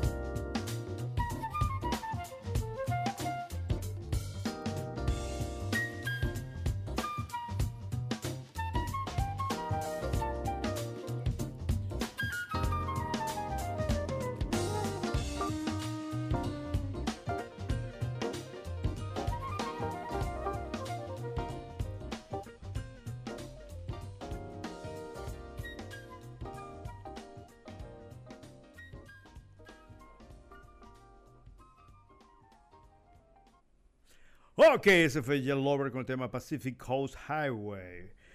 Algo así como la autopista de la costa pacífico. Jeff Lover, un- uno, uno de los eh, jazzistas eh, de nueva generación que está, como dicen vulgarmente, pegado, pegado en el ambiente jazzístico. Bueno, eh, seguimos adelante. Hombre, yo quiero este, felicitar de manera muy especial a los ineficientes de Unión Fenosa por el apagón que les dio al sector oeste de casi cinco horas, eh, cosa ya que se está convirtiendo en rutinaria estos sujetos. Ahí está una de las cosas que deberían hacer nuestros padres de la patria, revisar el bendito contrato que tienen con esa empresa y realmente otorgárselo a una empresa que pueda dar servicio eficientemente y reestructurar completamente la reglamentación del servicio. Aparte que no estamos recibiendo una de las eh, eh, energías más baratas del sistema, el servicio es pésimo. Y ya aquí en Punto Mega lo hemos analizado desde hace varios años. En Punto Mega analizamos la estructura financiera de la empresa, cómo evidentemente no han invertido lo que se les dijo, cómo se aprovecharon de los recursos que se les traspasó, cómo otros capistostes políticos se aprovecharon también cuando se privatizó el sistema eléctrico de manera tal que muchos grupos económicos se hicieron fuertes entrando en el juego de la energía eléctrica a costilla de este pendejistán que siempre sigue pagando. Esta gente no pasa a ver los medidores. Hacen estimaciones porque la ley se lo permite, porque es legal. Acuérdense que esto, es un país berraco, es magnífico. Este país donde aquí la ley se cumple. Entonces la ley les permite a ellos estimar. Entonces ellos pasan por fuera de tu casa y ven que tienes dos carros, entonces dicen, no, este tipo tiene que tener plata, métele tanto. Y viene Navidad y ellos estiman que en Navidad todo el mundo va a consumir un poco más y estiman. Aunque tú no estés en tu casa, pero bueno, estás en Navidad, tienes que pagar por el hecho de estar en Navidad, no porque consumiste. ¿No? Te dañan los equipos electrónicos, te dañan todo y nadie repone eso. Es que la ley establece el procedimiento que tienes que ir a la CEP, o a la CEP, no me acuerdo la, la- otra institución que es la que hace estos tipos de reclamaciones. Eh, y entonces, no, la CEP no es, ¿cómo se llama la, la entidad esta que, que supuestamente va a hacer los reclamos de protección al consumidor? Acodeco. Acodeco. ¿Qué- ¿Hay llamada? Sí, adelante. Buenos días, está en el aire. ¿Aló? ¿Aló? Bueno, se fue la, línea. Acodeco, que es como decimos vulgarmente en Panamá, ensillar un gallinazo, ¿no? A perder el tiempo. Entonces, eh, y cuando tú le pones reclamo a la compañía, el 98% es desestimado. El servicio es totalmente impersonal porque te contestan desde Colombia o de Nicaragua, Guatemala. ¿Se cortó la llamada de nuevo, mi estimado oyente? ¿No? Entonces, aló, aló, ah, no, sí están en el aire. Adelante, buenos días. Buenos días, distinguido. Buenos días. Mire, desde- mire eh, hablando del tema que usted mencionaba de la injusticia, que cuando a un hijo acá de la cocinera comete un delito no grave, de una vez se le encarcela. Sin embargo, a esta gente de cuello blanco eh, se le dan todas las oportunidades a que fianza, eh, casa por cárcel.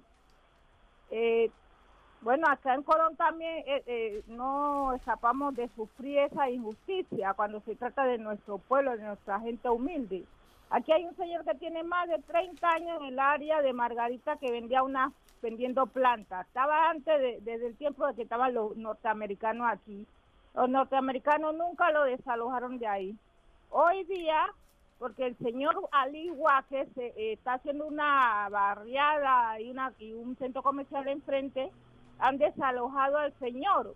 Ahí el ministro de- del MO, el señor Saboge, fue rápido para darle una nota al señor Ali Huaque para que saque al señor de ahí. Eh, pero sin embargo las calles de Colón están en cuidado intensivo. Yo quisiera que el ministro fuera así mismo rápido y furioso para reparar el tema de las calles aquí en Colón. como están. Mira esa injusticia, ese señor, eh, los gringos nunca lo desalojaron. Ahora llegaron los panameños, y ni siquiera panameños, extranjeros que se nacionalizan, se quieren crear aquí un Emirato Árabe aquí en Colón, porque manejan eh, información privilegiada para hacerse de todo lo que es la tierra y, lo- y los lugares privilegiados en esta provincia. ¿Hasta cuándo nosotros los colonienses vamos a permitir esa, esa injusticia? El gobierno, todos los llevan a los gobiernos, van a buscar puestos de, de coordinadores, no sé qué, pero para manejar la información, para ir contra nuestra gente. Cualquier día van a venir a la casa de, de cualquiera de nosotros y, no, y nos van a echar porque ellos necesitan ese área, ese terreno. Estamos ya cansados, el presidente, que ponga atención a eso, porque ese señor Alito Huaque, hay, hay que ponerle un alto. O sea, son gente angurrienta que se quieren apoderar de todas las tierras de este país. Gracias. Bueno, gracias, mi estimado oyente de este Colón. Mire, yo quiero acotar algo en relación a lo que usted está diciendo. Hay un sistema, un mecanismo legal, acuérdense que somos un país de derecho, Estado de Derecho, un mecanismo legal que se llama prescripción adquisitiva. ¿Qué significa eso? Eso significa que si una persona tiene un terreno y no lo usa y llega un tercero, un tercero es otro, pues, que no es él, y lo cultiva, lo cuida, lo protege, tiene derecho a reclamarle, a decir, sabes que ya que tú no lo usas, lo tienes abandonado, y yo lo he cuidado, yo lo he sembrado, entonces yo pido al juez que eh, me lo adjudique. Eso se llama prescripción. ¿Tengo llama? Sí, aló. Bu- aló. Sí, eh, buenos días, señor Ramón. Buenos Mire, eh, lo felicito por su programa. Gracias. Por razones de salud no no participo mucho, pero lo escucho y, y es un programa bastante positivo que dice muchas verdades y, le agradezco pues por, por escu- escucharlo. Pero yo quería que a través de su programa comunicarme con una persona que me interesa mucho que es la señora que lo llamó, que ella misma dice que tiene 84 años, pero quiero comunicarme con ella porque ella es enfermera y quería hacerle una preguntita.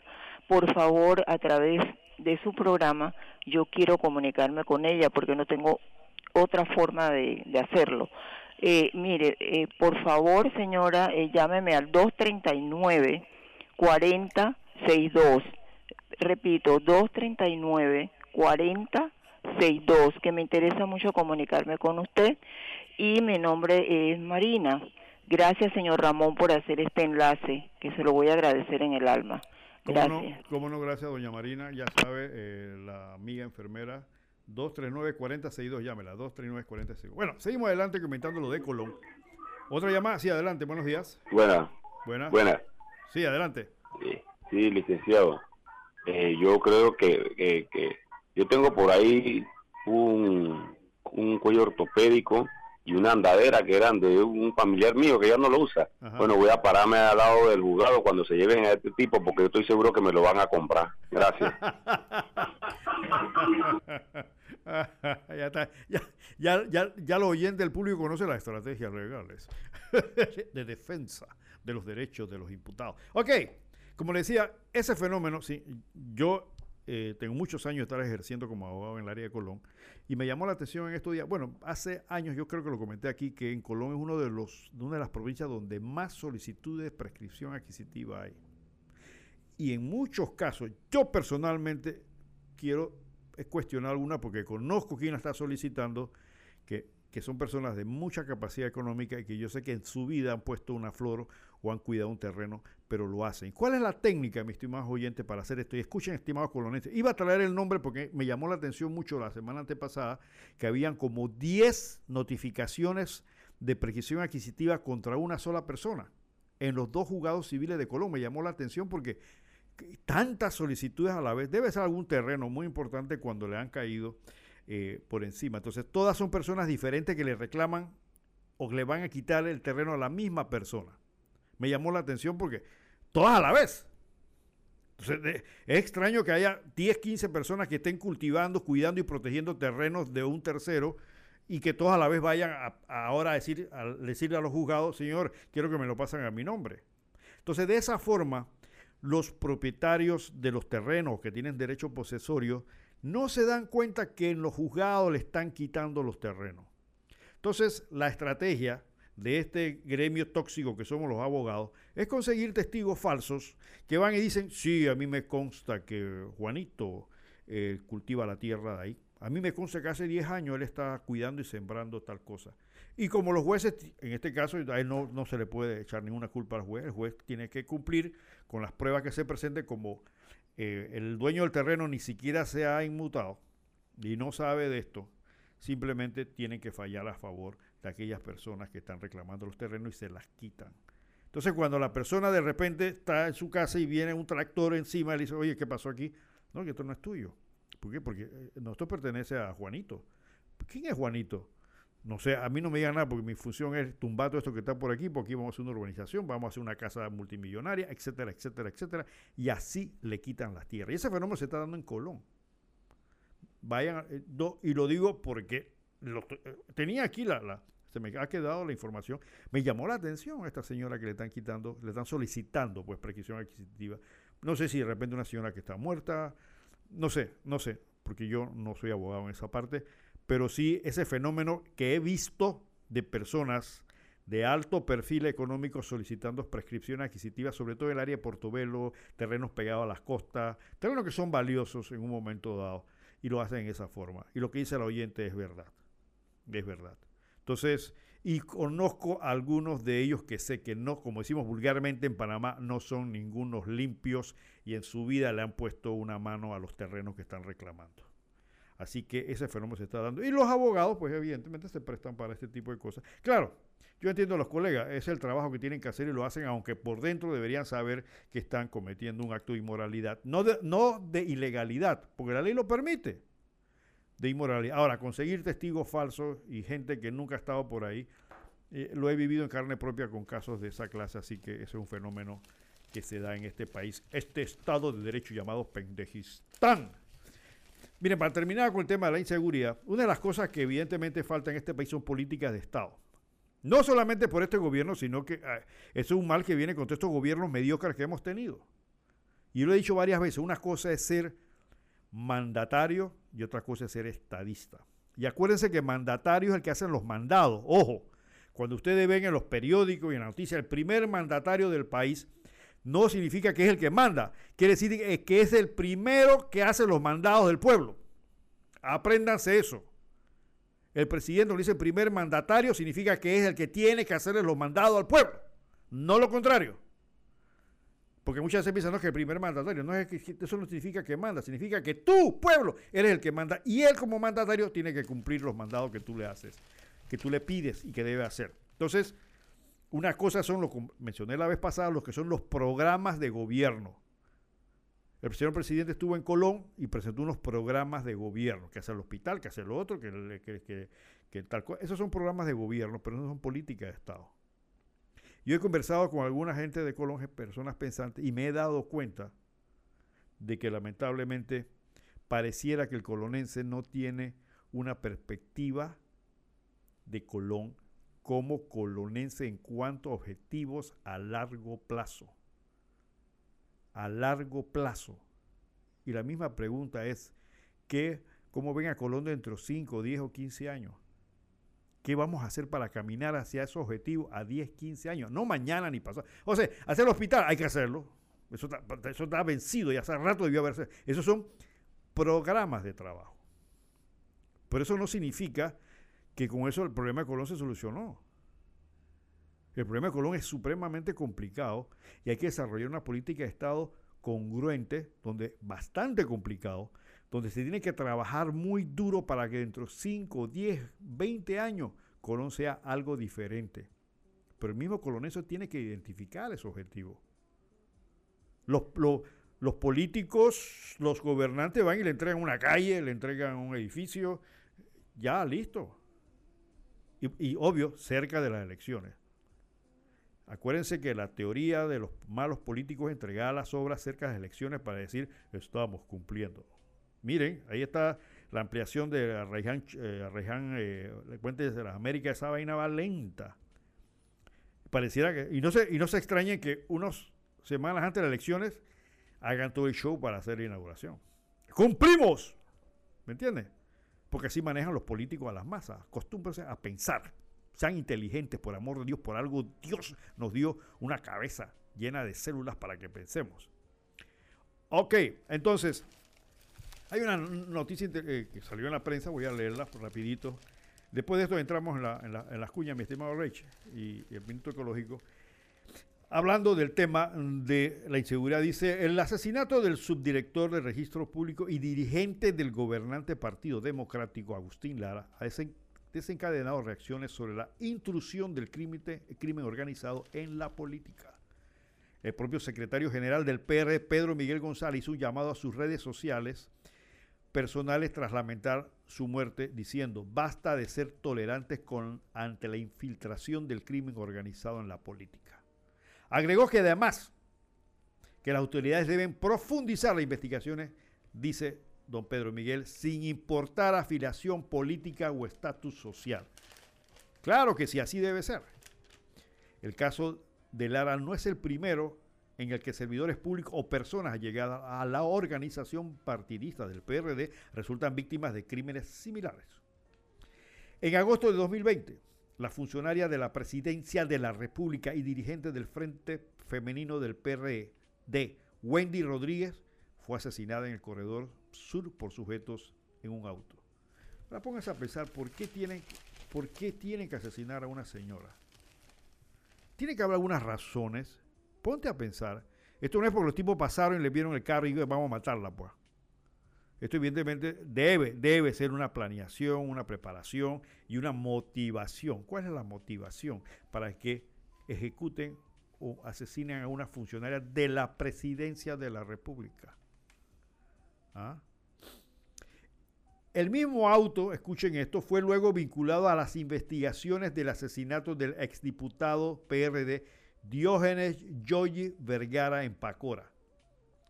Vergara, quien fue diputado entre el 14 y el 19, fue asesinado a tiros el 9 de febrero del 21 en la llantería Albiza, en la vía principal de Cabra de Pacora. El mismo auto vinculado.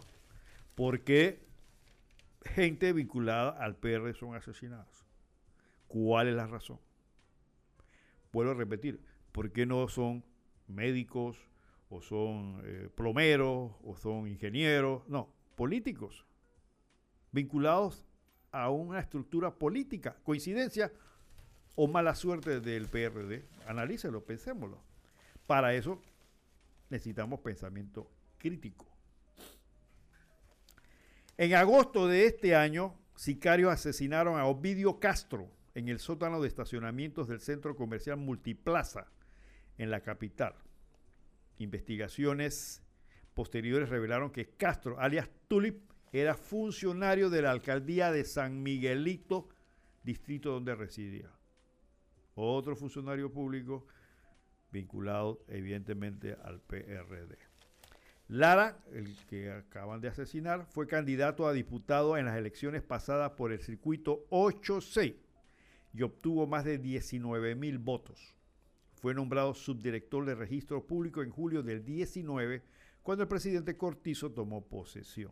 No obstante, aún continuaba en la organización electoral y política en su circuito, pues caminaba cerca con el actual diputado Raúl Pineda y los candidatos que éste apoya. Hay preocupación entre los líderes eh, políticos. Evidentemente, Rómulo Ruz considera que hay un problema serio en narcopolítica y que el crimen organizado está infiltrado en la política nacional.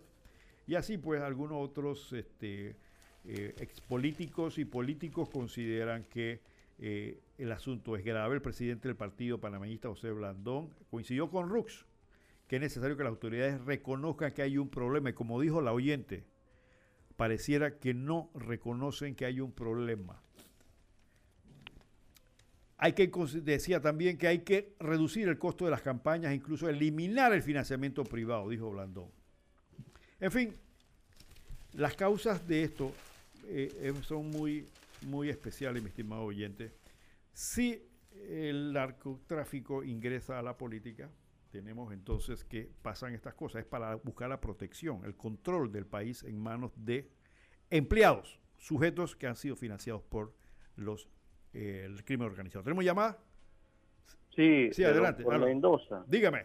Es para cuestionar esa opinión del secretario del PRD, don Pedro Miguel González. El, el fallecido Agustín Lara él era adventista, un hombre, lo que por lo que tengo entendido, un hombre de fe, un hombre de Dios. Así que no es por ese lado que deben de, me parece a mí que deben de hacer las investigaciones.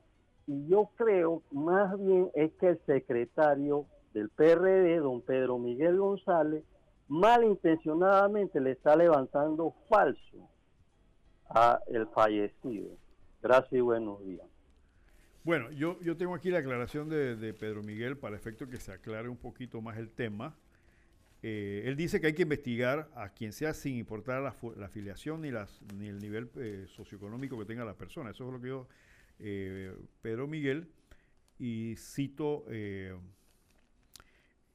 sus palabras, dice que están los periodistas, basta de ser tolerante ante la infiltración del crimen organizado en la política, es lo que dice Pedro Miguel. Sin importar filiación política o estatus social, las autoridades deben profundizar la investigación y actuar ejemplarmente. Cero tolerancia a este flagelo. Eso fue lo que dijo Pedro Miguel. Ahora, yo, esa parte de la religiosidad y qué sé yo, eso hay que, hay que investigar. Hay que buscar las causas. El problema, mi estimado oyente y oyentes, es que eh, se repite el patrón, o sea, políticos asesinados, funcionarios públicos asesinados y en su gran mayoría o la totalidad de los más importantes vinculados al partido gobernante. Entonces, 2 más 2, ¿a qué es? 4. Ponte a pensar. Es que es para mala suerte. Resulta que el PRD tiene mala suerte y se le infiltra. Algo está pasando. ¿Y quién controla el país políticamente hoy? El PRD. Si tú fueras delincuente con plata, ¿a quién tú le vas a meter plata? Ponte, ponte, ponte en esa posición. Ok, tú eres, un, tú eres un, un, mafioso, tienes mucha plata, necesitas un país que te proteja o que pasen tus cargamentos, lo que tú quieras. Y ¿A quién, ¿A quién le vas a meter plata? ¿Al Partido Comunista? ¿Al Partido Minoría? No, tú vas a buscar el partido que tiene poder. Entonces, ¿cómo, cómo, cómo metes plata? Pues entonces tú llamas a un tipo que viene de un sector popular o de donde sea, que es candidato, y dice, ¿qué necesita para hacer? Yo necesito 200 mil, 300 mil, cógelo. Aquí están. Entonces, ¿qué pasa? Hay un poco de candidatos que no han rendido cuentas de, que, de dónde vino la plata que usaron. Acuérdense que en las últimas reformas electorales salió un genio diciendo que se le daba una amnistía a todos aquellos que tienen pendiente rendimiento de cuenta. Creo que en su mayoría son del PRD, según un informe que viene en periódico por ahí. Amnistía significa, olvídate de eso, ya no tienes por qué presentarlo. Entonces ellos presentaron esa, esa moción que no pasó. Pero imagínense ustedes hasta dónde llega el manejo de la sinvergüenzura. Voy a meter una, una, una, una, ley donde tú, que tienes pendiente rendir cuenta de dónde sacaste la plata y cómo la usaste, no tengas que hacerlo. Imagínate todo esto. Entonces lo que dice Blandón y lo que dice este, los otros políticos es que hay que reducir el financiamiento privado. Es decir, cuando tú vas a lanzarte a candidato, tú puedes recibir financiamiento del gobierno, que es público, y financiamiento privado. Entonces los topes, es decir, la cantidad de dinero que debes recibir de la empresa, de la parte privada, es lo que quieren reducir para evitar esto. ¿Por qué? Porque entonces yo, hay, que ser honesto. La plata que tiene el, crimen organizado no la tiene posiblemente ni siquiera el gobierno. Y soltarle 200, 300 mil, 400 mil dólares a un sujeto para que salga a la calle a comprar votos porque tú vendes el voto, porque está en un sistema clientelista y tú eres tan sinvergüenza, tan sinvergüenza y cómplice como los que eh, eh, ejecutan a alguien porque tú le estás dando el poder. Tú estás dando el poder a esa gente al momento que vendes el voto. Por eso decía alguien por ahí que quien da eh, los votos en, e, esta circunstancia o no eh, eh, cuestiona el funcionamiento de actividades incorrectas en el gobierno es tan cómplice como quien ejecuta una acción de esta clase. Somos cómplices. Yo sé que no te importa, dice, no, porque a mí me soluciona. Sí, pero está viendo las consecuencias. Como dicen los oyentes, no se están dando cuenta de las consecuencias porque ya posiblemente el crimen organizado está bien metido dentro del manejo político. Porque en otros países, miren lo que hacen los Estados Unidos, por el hecho de que pasaron fondos por un banco gringo, los señores Martinelli están enfrentando varios años de cárcel, no, no cuatro o cinco, no, varios años de cárcel, ¿no? Entonces, esas clases de situaciones, ¿qué hacen? Que se les coja respeto al país. Y con esto no quiero decir que los Estados Unidos son la, como los angelitos del paraíso ni nada de esto, no. En todas partes se cuecen habas. Pero la imagen que da es de respeto al sistema. Si aquí pasan estas cosas, vamos a suponer que es cierto que agarraron al diputado y le encontraron droga o la DEA tiene las pruebas y mañana resulta que porque eh, usted sabe, ¿no? El Estado de Derecho y los derechos que tienen las partes, etcétera, etcétera, no pasa nada. ¿Cómo quedamos nosotros como país? Y como dice señor Talavera, que vengan los gringos aquí a decir, no sabe que yo voy a montar una oficina del FBI allá. Voy a montar un correo electrónico para que ustedes denuncien a los pillos que están dando vueltas. ¿Usted puede imaginar eso? ¿Qué significa eso? ¿Qué clase de país somos? Somos panameños, como dice una periodista, panameño vida mía. Vámonos con los eh, cortes y regresamos un momentito aquí, antes que se caliente Tomás.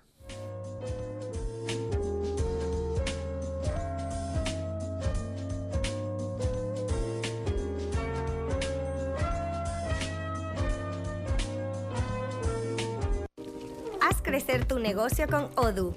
Con más de 5 millones de usuarios, Odoo administra tu facturación, contabilidad, tienda en línea y ventas en la nube. Conoce más en www.hconsul.com. Somos Hermec Consulting, tu partner Gold Odoo en Panamá.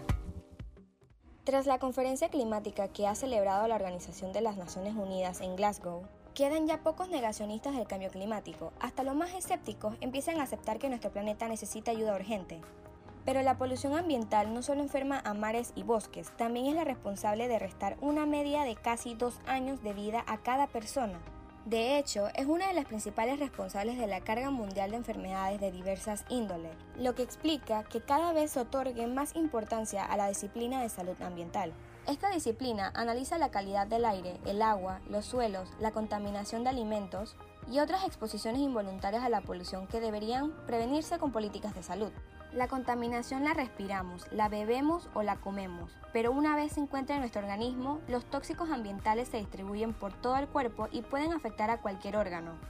El cáncer, por ejemplo, tiene en gran medida un origen ambiental, pero la contaminación también influye mucho en el desarrollo de otras enfermedades como la cardiovascular, contrariamente a lo que muchos creen. Tomemos conciencia que con pequeños actos se pueden lograr grandes resultados y recuerda que hay que ser parte de la solución, no parte de la contaminación. Soy Jimena Mendoza desde Punto Omega. Hasta pronto.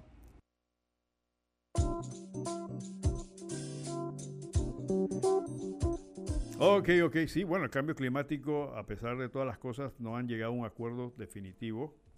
Todo el mundo sabe que hay que parar la contaminación y bajar, pero nadie quiere, como dicen, bajarse del bus y hacer lo que tienen que hacer. Bueno, dentro de unos días se celebra uh, un aniversario más de la independencia de Panamá de España. Por ahí está el famoso diálogo de la, de la independencia, del centenario. Eh, no sé en qué ha quedado eso. Eh, yo personalmente siempre he estado un poco eh, no, no confiado en esto, porque yo lo veo, yo no creo que un país hay que decirle a la gente qué es lo que tú necesitas para que yo como gobernante o estadista sepa lo que tengo que hacer. Por, por algo, por algo, por algo soy, soy presidente o ministro o lo que sea, porque yo debo conocer la interioridad y las necesidades del pueblo. Ahora, el hecho de que la comunicación con el pueblo para escuchar sus eh, personales y necesidades objetivas, como hacía el general Torrijos, claro que se puede hacer en un país tan pequeñito como el nuestro, porque evidentemente, vuelvo a repetir, Panamá es un micropaís, por suerte y demás. Bueno, para el tema del 28 eh, de noviembre, eh, siempre ha surgido la tesis de que, bueno, este, eh, héroes panameños lucharon, no, no, hubo tal cosa, no hubo tal cosa, esto fue una separación incruenta, es decir, sin ningún tipo, ni un tiro se hizo, de un tiro se hecho mientras otros países se, se desangraron por obtener su libertad. Panamá lo hizo como, tal como pasó el 3 de noviembre, sin ningún tiro, sin ningún muerto, sin ningún héroe real. Aquí los héroes se hicieron para efecto llenar los libros de historia, pero definitivamente gente que dio el pecho para enfrentar las consecuencias de un acto de liberación no se dio. Aquí tengo algunas notas que me mandó el, el gran amigo, el doctor Jaén, Omar Jaén, un historiador, uno de los historiadores que yo creo que más eh, eh, de peso en estos momentos a nivel nacional, eh, sobre una conferencia que dio sobre la independencia de Panamá de España. Voy a, leer algunos pedazos, porque es un poco largo y tal vez no llame la gobernadora del sector oeste. Dice don Omar Jaén en este eh, ensayo que hizo sobre esto, dice, Panamá se independizó el 28 de noviembre de 1821 de un estado monárquico. Monárquico significa que lo maneja un rey. Disculpen con aquellas personas que lo saben, pero miles de oyentes eh, pues eh, no, lo, no, no lo entienden. Y al hacerlo pasó de una sociedad de súbditos organizada en castas. ¿Qué significa eso? Que en el momento en que Panamá se independiza de España, la, sociedad, o sea, la población está organizada en casta. ¿Qué son castas? Castas son separaciones sociales. O sea, si tú perteneces a una casta, no puedes eh, tener relaciones efectivas con una casta superior. Entonces se va dividiendo en niveles superiores. Es decir, hay ciudadanos de diferentes niveles, para hacerlo más sencillo, para poderlo entender. Esas son unas castas. Entonces, cuando Panamá se separa, de, se independiza de España, aquí habían castas. Entonces, por ejemplo, los criollos, los nacidos en Panamá, aunque fueran hijos de españoles, no tendrían los mismos beneficios y capacidad de ocupar puestos especiales que solo podían ser los españoles, nacidos en España. Eso es una situación de castas. Era difícil que un criollo se casase, se casare o tuviese matrimonio con una casta superior. Creo que había que pedir una autorización real para que eso pasara. Imagínate. Y que tú te enamorabas de una chiquita española y resulta que no podías casarte con ella, aunque te quisiera, aunque tuvieras mucha plata, porque eras un comerciante local, no lo podías hacer. Tenías que conseguir una serie de permisos y cuestiones para que te permitieran, tal vez, casarte con la chiquita que te había llenado el corazón, porque era de otra casta. Eso es lo que quiere decir esta situación, ¿no? Pasó de una sociedad de súbdito organizada en casta y órdenes a una república de ciudadanos. Ahora sí todos éramos iguales. A partir del cambio político ya todos eran iguales. Por esa razón, eh, algunos autores como el doctor Jaén consideran que la separación de Panamá, la independencia de Panamá de España tuvo un efecto realmente más impactante porque hubo ese cambio. Tú de pertenecer a un grupo organizado en casta pasaste a ser un ciudadano normal y corriente, supuestamente como todo el mundo. ¿Ok? Entonces pasaste a ser ciudadanos eh, de, una república de ciudadanos de hombres libres en su mayoría. Inicio, inició al final de la esclavitud al aplicarse al mismo las leyes aprobadas por Bolívar. Acuérdense que cuando Panamá se separó, de independizó de España, aquí había esclavos. Las familias tenían sus esclavos. Hasta esa fecha se podían tener esclavos. Entonces, esta se suprimió y se decretaba libertad de 23 esclavas que había. El régimen esclavista que cesó formalmente el primero de enero de 1852. Ojo, nos independizamos de España en 1821, pero el régimen esclavista permaneció hasta enero de 1852. Casi 31 años después todavía teníamos esclavos. Importante lo que dice el doctor Jaime. Dice, los gestores, o sea, los que promovieron la independencia ismeña fueron la oligarquía urbana de la capital con solo 9.000 almas. O sea, quienes movieron la independencia de España no fue el pueblo, como a veces algunos historiadores por dicen, no, que el pueblo se reunió. No, no, no. Clarito el doctor Jaén. Fueron la oligarquía. ¿Quiénes son la oligarquía? El grupo económico que controlaba eh, el grupo social, perdón, que controlaba la economía, lo más rico en pocas palabras, como dirían hoy los Yeye, ¿no? Y solamente en la capital, lo que era el casco viejo y su alrededor, había 9.000 personas. Eso era todo. Fue el 28 de noviembre y los grupos equivalentes, o sea, los Yeye, lo que quiere decir los, los, eh, los eh, la oligarquía ya del interior en la Villa de los Santos, se adelantaron el 10 de noviembre y después los de Natá. En ambos se destacaron el coronel segundo de Villarreal y Francisco Gómez Miró, principal promotor libertario de todas las provincias centrales.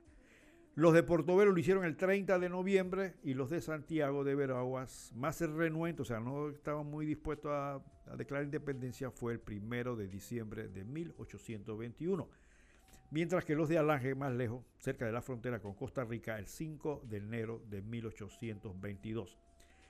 Todos actuaron en el seno de pequeños cabildos Cabildo eran, eh, convocatorias públicas. Hoy se está haciendo nuevamente en los municipios.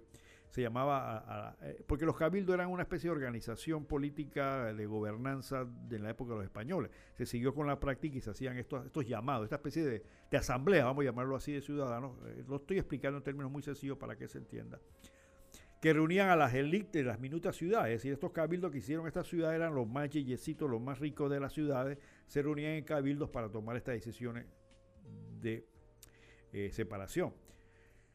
Dice, los panameños parecieron inspirarse en el comportamiento de la provincia libre de Guayaquil, que logró su independencia de forma incruenta, es decir, sin ningún tipo de, sangre, un año antes, el 9 de noviembre de 1820, por la astucia de sus élites, o sea, sus yeyes, que trabajaron durante una semana para ganar a los soldados de, de los batallones españoles a su causa. La defendió por las armas contra las fuerzas realistas de Quito que sucumbieron finalmente ante el ejército de José Antonio José de Sucre. Eso fue allá en Ecuador. Sigue diciendo el doctor Jaén, el espíritu, con- escuchen bien esto, ¿ah?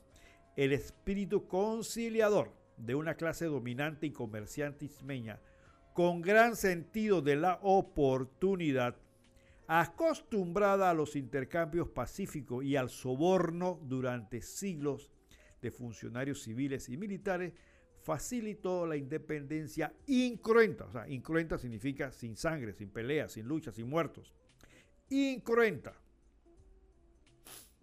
de Panamá de España. Sin embargo, aunque había muchos individuos afectos al movimiento emancipador, o sea, había gente que estaba, mucha gente de acuerdo con la separación, se mantuvieron fieles a la corona casi hasta el final, puesto que tras la caída de Colombia en 1819 no tuvieron éxito los intentos de los rebeldes de controlar el istmo estratégico a principios de 1819.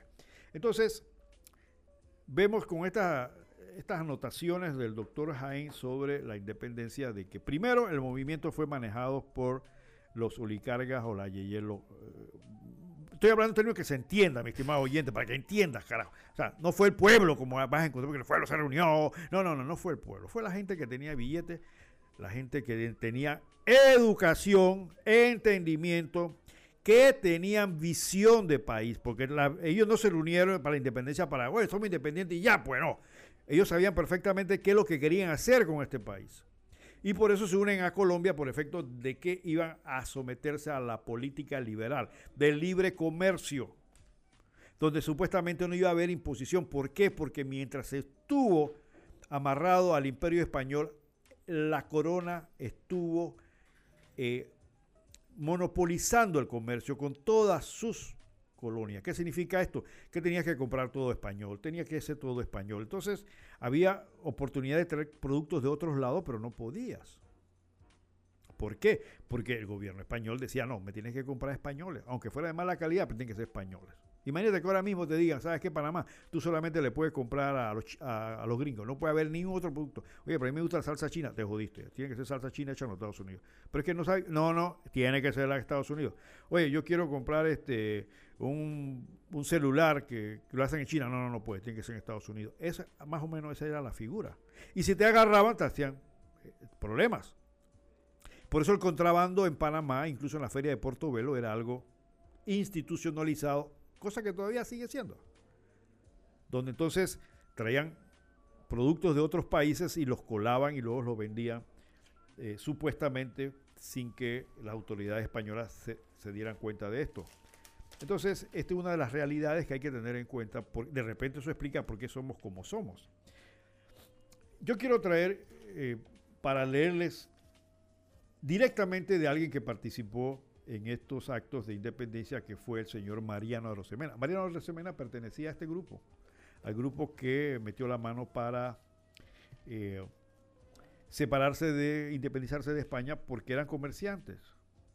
Ahora, para esa época España había querido ablandar a las colonias eh, eh, a las colonias latinoamericanas sacando una nueva constitución que permitía que las colonias iba a hacer una especie de asamblea donde las colonias iban a nombrar sus diputados, etcétera, etcétera, pero ya era muy tarde porque ya los movimientos de independencia en América Latina estaban muy avanzados. Ya no se iba a echar para atrás ahora para nuevamente quedar en manos del gobierno español y las tropas españolas que estaban en América Latina pues estuvieron enfrentando fuertemente a los movimientos separatistas encabezados por Simón Bolívar en el área norte de. Entonces dice en una obra que se llama Apuntamientos Históricos, escrito por don Mariano Arosemena, vuelvo a repetir, don Mariano Arosemena perteneció a este grupo de personas adineradas que manejó la independencia de Panamá España, dice así. Lo que pasa, voy a hacer un breve antecedente. Antes de esto, como había un revolú en la América Latina, porque se estaban independizando los países, había guerra en varios países, Panamá era un lugar de tránsito para ir y venir porque gran parte de las peleas eran en el sur, en Sudamérica, en el área de lo que, era, lo que es Ecuador, Perú, Chile. Entonces, evidentemente, las tropas tenían que pasar por Panamá, gran parte de esas tropas. Entonces, eh, en ese tira y jala, eh, eh, los españoles estaban enredados peleándose con todo el mundo y Panamá se nombra un gobernador que luego es sustituido y en un momento dado queda el país en manos de el coronel José de Fábrega panameño, que los españoles nombraron, encárgate tú mientras nosotros arreglamos por acá, porque tenemos problemas. Y José de Fábrega, lo estoy haciendo muy, muy sencillo para que lo entendamos por cuestión de tiempo. Entonces, se queda encargado del, de, de la, del control eh, militar del país. Dice don Mariano Arosemena en sus apuntamientos históricos, dice, a pesar de la política hábilmente empleada. ¿A qué se refiere? Que los españoles querían endulzar a las colonias de que, vamos a cambiar, mira, vamos a hacer una constitución nueva, ustedes pueden tener diputados, etcétera, etcétera. Por eso dice don Mariano que a pesar de esta política hábilmente empleada, nuestra determinación de ser independientes era una idea invariable, fija. A los ismeños no nos satisfacía sino la separación del gobierno español y el establecimiento de un gobierno propio sin embargo, cubríamos nuestras aspiraciones cordiales para la Capitanía General continuadora, ilusa en su pretensión de que fuéramos súbditos de la monarquía ya regenerada. ¿Qué quiere decir esto? Que ellos le estaban haciendo caritas a los españoles para que ellos consideraran de que, bueno, aquí no va a pasar nada y nosotros vamos a seguir siendo eh, eh, leales al rey. Tenemos ah, bueno, qué bien, qué bien. Bueno, vamos a suspender esto. Eh, tenemos en línea a la gobernadora de Panamá Oeste. Eh, eh, ¿Aló? ¿Aló? Hola, buenos días. Buenos días, señora gobernadora. ¿Cómo está? Qué gusto tenerla con nosotros, hombre. Muy bien, gracias a Dios. Saludos a todos los que escuchan. Bueno, eh, señora gobernadora, usted sabe que Punto Omega se inició en el sector oeste y uno de los programas de más audiencia en el sector oeste los sábados. Así que tiene usted ahora mismo a miles de coterráneos del oeste escuchándola. Eh, bueno, la intención de invitarla al programa era eh, escuchar su opinión sobre qué planes eh, se tienen para el sector oeste sobre temas muy específicos, ya que la gobernación técnicamente representa al presidente de la República en las áreas correspondientes. Y ahora mismo usted tiene bajo su control administrativo una de las provincias, y diríamos que más, con más actividades económicas y demás, pero también con una serie de problemas como el tema de la seguridad. Eh, que es una, un distrito con bastantes problemas de ese tipo, ahora en La Chorrera también. La primera pregunta sería, mi estimada este, gobernadora, ¿qué planes o políticas eh, contra o para limitar las actividades delictivas se tiene para la provincia de Panamá Oeste?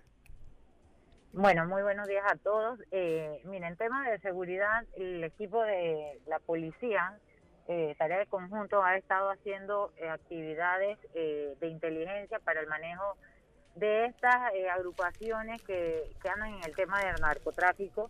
Sin embargo, los municipios han hecho una alianza con estos estamentos para reforzarse y respaldarse en la prevención a través del sistema de cámaras de videovigilancia que en estos momentos ya en el distrito de La Chorrera se inició la operatividad en una primera fase con un cierto número de, de cámaras. Eh, hay otras fases que continúan para los corregimientos del área norte del distrito y en Arreján también vamos a iniciar que son los dos distritos con más población y con eh, más casos de este tema eh, delictivo de inseguridad por la cercanía a la capital y por la, la, la, misma posición geográfica que tenemos área boscosa en el área norte y el área de playa que nos pega también. Entonces, hay una alianza entre los municipios, el estamento de seguridad, gobierno central para ir trabajando en medidas de prevención. De igual. ¿Aló? Aló. Aló. Sí, sí, dígame. sí. Se cortó momentáneamente, dígame. Sí. Sí, de igual forma estamos trabajando con la policía en el tema de prevención con los jóvenes y los niños con programas de eh, eh, deportivos que esto nos va a ayudar a nosotros a inculcarle en, la, en el tema cultural a estas poblaciones que son el futuro de nuestro país de que la delincuencia no es la vía correcta para surgir en la vida, sino el estudio, el deporte, y eso son tareas en conjunto y políticas que no vamos a ver a corto plazo, sí a mediano y largo plazo, porque es esta la, la, la población que va a, estar eh, eh, atendiendo nuestro país en los próximos años. Ya una población que está en áreas delictivas, nos toca a nosotros tratar de, de rescatarla y darle eh, resocialización para que puedan salir de esta parte, porque a veces por tema eh, de, de, de lo fácil y los hogares que no, no han tenido esa oportunidad de, de permitir que el estudio sea la herramienta para salir de, de estos temas, entonces eh, vemos a una delincuencia eh, eh, en temas muy juveniles.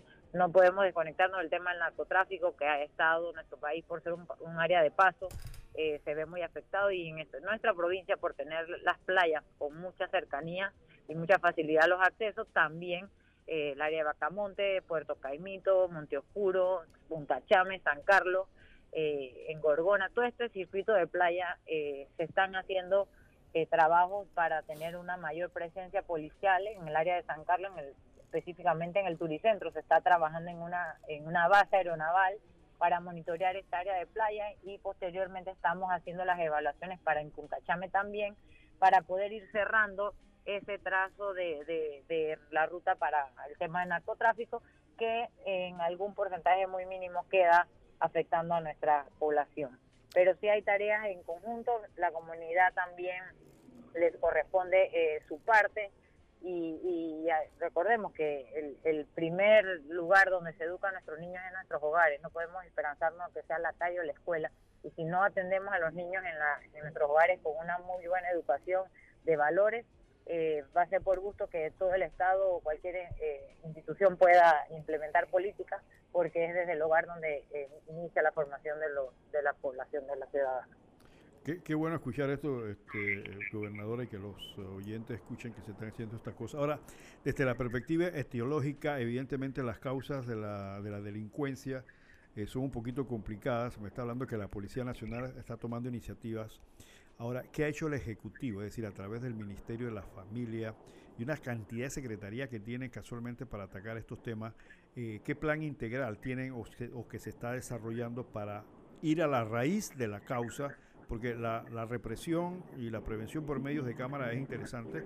La represión policiva, ellos son el organismo de represión, pero en la casa usted habló de la prevención, lo cual me parece excelente y tocó varios puntos, que es la educación, que es la familia, y pareciera que el organismo especializado en esto debe ser por lo menos la- el Ministerio de la Familia, que, que es especializado en estos temas, y la desintegración familiar, por las causas que usted mencionó, es una de las principales causas. En ese sentido, en ese sentido específico en cuanto a el ataque a los niveles de causa de la, en la familia, los valores, educación, ¿qué programas se tienen ahora mismo eh, y cuál es la participación de otras entidades eh, gubernamentales? Sobre todo el Ejecutivo, porque es el que maneja el Ministerio de la Familia y demás. Así es, mira, el tema del Ejecutivo no se va a desconectar nunca de ninguna institución, así sean autónomas. Sí es cierto que el Ministerio de Desarrollo Social, que es el, el que tiene las direcciones de niñez, eh, por la de juventud, eh, los adultos mayores, que segrega la, la clasificación de la, de la familia, está, hay un trabajo interinstitucional, el Instituto de la Mujer para el tema de, violencia, todos tienen eh, tareas puntuales, programas en deportivos, tienen programas de capacitación, pero recordemos, a veces el, el lo primero que nosotros debemos aceptar es reconocer que dentro de nuestro círculo familiar se tiene un problema. Eh, nosotros a través del, del Ministerio de Educación, en alianza con todo este trabajo interinstitucional, nosotros hemos hecho eh, a nivel de gobernación un acuerdo con UNICEF, que es un organismo internacional que vela por el tema de eh, los derechos del niño.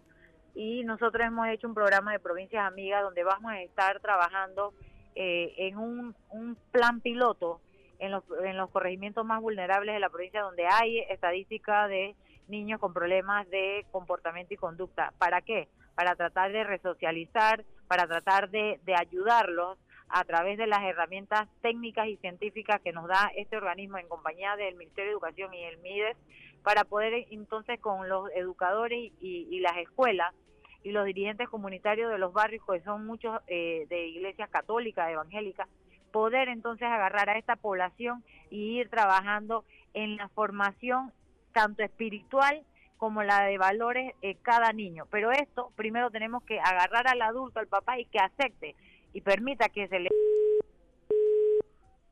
Ah, aló. Alguien se le metió en la, línea a la gobernadora. Eh, es allá, gobernadora, que está interrumpiéndose su llamada. ¿Aló? Aló, sí. se- alguien se metió en la línea, eh, Sí. eh, licenciada. Sí, entonces ese, ese trabajo interinstitucional lo tenemos que hacer en las comunidades, a través de las escuelas, reforzarnos en estos organismos internacionales que tienen personal técnico que vamos a identificar. Recordemos que en la provincia tenemos eh, eh, 17 corregimientos colmenas donde tenemos pro- pobreza multidimensional y todo esto tiene que ver en ese tema.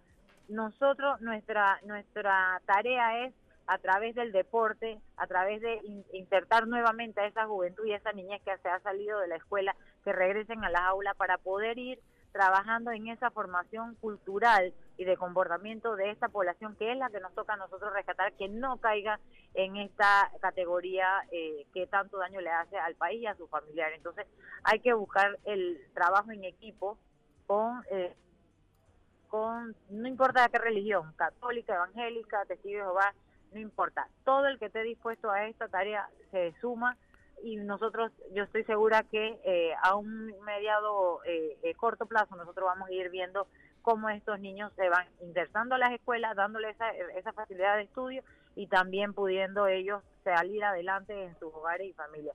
Pero ese es como el tema de violencia. Si nosotras las mujeres somos eh, maltratadas y no tomamos el valor de denunciar, de dejarnos ayudar, no vamos a poder nunca salir de, de, ese, de ese eh, eh, nivel de frustración. Entonces, eh, la, la alianza va a ser con las escuelas, con el Ministerio de Desarrollo, el Instituto de la Mujer, la policía, porque la policía, su sistema de inteligencia nos va diciendo dónde son las zonas rojas, dónde podemos ir nosotros ir buscando incursionar con deporte, y son muchas estrategias. Uno tiene que ir analizando cada situación para poder dónde se implementa, porque no es un, una- un comportamiento eh, al que nosotros podamos decir que nos va a resultar en todas las áreas, así como tenemos lugares donde los Se le corta. eh, eh, que se abusan de los niños y ellos no tienen dónde poder denunciar que son abusados. Entonces todo eso lo tenemos que evaluar y ejecutar. Eh, qué, qué bueno esto saber que están esos programas caminando. Eh, señora gobernadora, ¿cuál ha sido el presupuesto global que ha destinado el gobierno para esos programas? ¿Cuántos millones han invertido en estos eh, programas tan ambiciosos que ahora mismo usted nos ha mencionado? Mira, nosotros no podemos segregar el presupuesto como, como para decir que esto es fijo para tal provincia, porque recordemos que los ministerios manejan una, una partida presupuestaria eh, eh, real. Eso depende de cada ejecución de, de provincia, de cada director provincial que le meta velocidad a su área.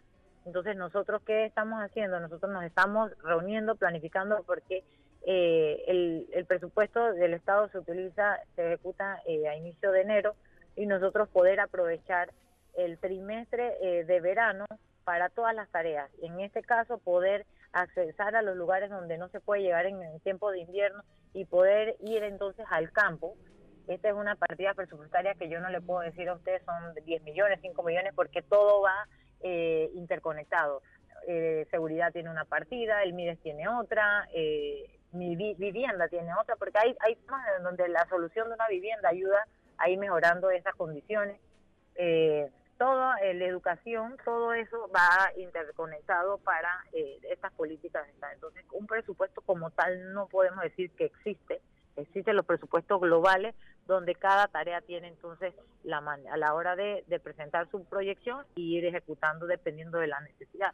Eh, hay, presupuestos, por ejemplo, la Dirección de Prevención que, que está ahora bajo el, el paraguas del Ministerio de Gobierno, tiene una partida presupuestaria para todo lo que es dotación de implementos deportivos, para todos los niños menores de, de 17 años que estén en esta en este en rango de de que hay que ayudarlo a salir de esta situación. Entonces, asimismo, el MIDE tiene para las políticas y, y, la parte literal de, de, políticas de juventud, de infancia, la parte de los comedores, para el tema de la desnutrición, salud, la caja de seguro social, todos esos programas que tienen de prevención contra la todo eso lleva recursos económicos y no lo podemos eh, segregar para decir que para Panamá este le corresponde tanto o un programa específico como tal, sino que de cada uno vamos viendo que se puede aprovechar eh, de institución y hacer entonces un trabajo en equipo que logra que logre el objetivo eh, eh, de esa población que queremos atender. Ya, disculpe que, le haga la pregunta porque aquellos que alguna vez estuvimos viendo desarrollo de proyectos, cuando hay un proyecto normalmente una de las una de las facetas es terminar el presupuesto. O sea, si hay un proyecto, por ejemplo, para el tema deportivo, eh, normalmente si es un proyecto como tal, debe tener establecido el presupuesto que requiere. Obviamente lo que yo estoy entendiendo es que usted tiene un presupuesto general y van arrancando, lo cual significa que pueden tener muchas limitaciones porque no necesariamente van a tener los recursos dependiendo del proyecto. Eh, como, como que, disculpe, como que pareciera al revés, o sea, en lugar de tener los presupuestos ya por proyecto, hay un Ah, es lo que yo entiendo, disculpe si es que no, no entendí, hay un presupuesto general donde cada proyecto tiene que ir agarrando eh, hasta donde pueda para implementarlo. que no, no existe una política de proyecto, de perdón, de presupuesto individual por proyecto, sino eh, como que hay una bolsa común donde entonces cada proyecto ve cómo puede satisfacer su presupuesto, es lo que debo entender. Sí, nosotros, mira, que casualmente nosotros con el tema de provincias eh, amigas con UNICEF nos sentamos el día lunes, el día martes, en una mesa de trabajo donde eh, eh, pusimos una comisión para levantar un presupuesto para ese proyecto eh, específico, porque como no existe, nosotros necesitamos saber cuánto nos va a tocar, por decirte, nos toca capacitación, nos toca concretizar hasta la alimentación, nos toca hacer las herramientas que se necesiten de en implementos deportivos. Nos toca levantar un presupuesto de para ese proyecto que nosotros como provincia de Panamá tenemos y entonces poder decir, eh, bueno, el MINES le va a corresponder eh, darnos tanto de dinero para, para nosotros en esa parte y entonces ya el ministerio en su planificación presupuestaria nos puede decir, para ustedes le va eh, nos aprobaron esto, porque acuérdense que nosotros dependemos de la vista presupuestaria y de la sustentación y que se nos aprueben el mes, todo lo que sugieren y va a la asamblea pero nosotros como como gobierno, gobernación acá en Panamá Oeste estamos trabajando en eso, en, una elaboración de los números para poder ir trabajando y viendo el desarrollo de las metas. Que actualmente se tiene, no se tiene, porque eh, cada institución veía su política. Entonces nosotros lo que hemos tratado de, de hacer un trabajo en equipo y utilizar un solo fondo para no hacer a veces hasta doble eh, trabajo eh, por la misma causa, porque a veces eh, se duplican los esfuerzos y no se logra la final el resultado. Eh, eh, señora gobernadora, la participación de los gobiernos locales en estos proyectos, ¿qué tan importante? ¿Y ellos colaboran en algo financieramente al costo de estos proyectos? Los que son representantes o municipios, alcaldías, ¿aportan algo a estos proyectos? O... Mira, nosotros en estos momentos con el gobierno local tenemos muy buena comunicación no dudo que apoyen porque siempre han estado apoyando. Eh, recordemos que ellos, al tener un poco de independencia económica, eh, se les es mucho más fácil eh, atender situaciones de, inmediata porque todo es cambiante. Nosotros podemos tener una planificación, pero de repente en el acto se sale otra situación y ellos siempre han apoyado y están contemplados en, en esta estrategia para que nos apoyen. Yo no tengo la menor duda que, los cinco alcaldes a nivel de provincia este, contemplen cuando le hagamos el borrador y la parte que le corresponda aprueben y apoyen esta esta tarea que estamos tratando de eh, sacar en conjunto en beneficio de esta población que está en, tema de riesgo. Eh, gobernador, ¿tiene algún mecanismo de medición para, eh, para ir midiendo los resultados reales de los proyectos como tales y esos resultados se pueden ver en algún lado? Esos mecanismos lo está trabajando el Ministerio de Economía y Finanzas con el equipo de UNICEF que son los técnicos y los especialistas. Nosotros en la gobernación no tenemos un planificador como tal, eh, estamos tratando de subsanar este tema para poder ir nosotros teniendo nuestro propio nuestro propio resultado, pero sí lo hemos contemplado con el equipo eh, especialista para poder nosotros, porque es la única manera de ir viendo los avances. Nosotros no podemos hacer un proyecto si no tenemos cómo eh, calificar si se está logrando la meta o no. Como cualquier iniciativa debe tener una herramienta de, medición y es la que se está trabajando en equipo en estos momentos que estamos en la preparación. Totalmente de acuerdo con usted, eh, gobernadora. Deberían proveerse de un planificador porque si no las cosas pueden quedar en el aire. Eh, gobernadora, usted tiene una provincia que tiene unos focos de actividad económica muy importante. Usted tiene muelles acá en el área de... Eh, de Cocosolo tiene, Cocosolo no, acá debajo del puente, tiene también, Cocolí la cosa, tiene también eh, la eh, Panamá Pacífico, que veo que va a invertir 100 millones de dólares, tiene también Bacamonte, eh, tiene una serie de recursos importantes. ¿Hay alguna política integral ahora que se está pidiendo del el repunte económico para estos sectores por parte, bueno, usted representa al Ejecutivo, o sea, sería entonces del Ejecutivo para esa provincia, aprovechando estos factores de desarrollo, de polos económicos que tiene? Bueno, la instrucción que ha dado el señor presidente y lo que se ha trabajado a nivel de gobierno con todas las inversiones que se están dando en la provincia, que la primero la generación de empleo que se dé sea la mano de obra local. Eh, la primera instancia son los, los residentes de la provincia, que son los que eh, eh, deben de favorecerse de no haber la mano de obra especializada que algunos de estos proyectos necesiten, entonces ya se contemplan en, en las comunidades eh, cercanas. Panamá Pacífico es una zona económica especial eh, donde eh, está tratando de salir este, a ofrecer al mundo y, ser parte de esa reactivación que nosotros tenemos. Ahí es un, un mecanismo mixto, gobierno-privado, donde la Agencia de Panamá Pacífico fiscaliza la inversión que hace el desarrollador maestro. Entonces, eh, todos estos proyectos de inversión, Panamá tiene los puertos de Panamá Oeste, eh, que están territorialmente del lado de acá, pero se ven a nivel macro como eh, su, su, su, proyección para a nivel de sus acuerdos que tienen a nivel de, de licitaciones, esas son concesiones que se dan eh, no son instituciones per se. Tenemos Puerto Bacamontes y tenemos la parte administrativa de gobierno. Tenemos también el, el eh, en el área, la área eh, industrial que tenemos en, el, en Arraiján, en el área de San Carlos también desarrolladores turísticos.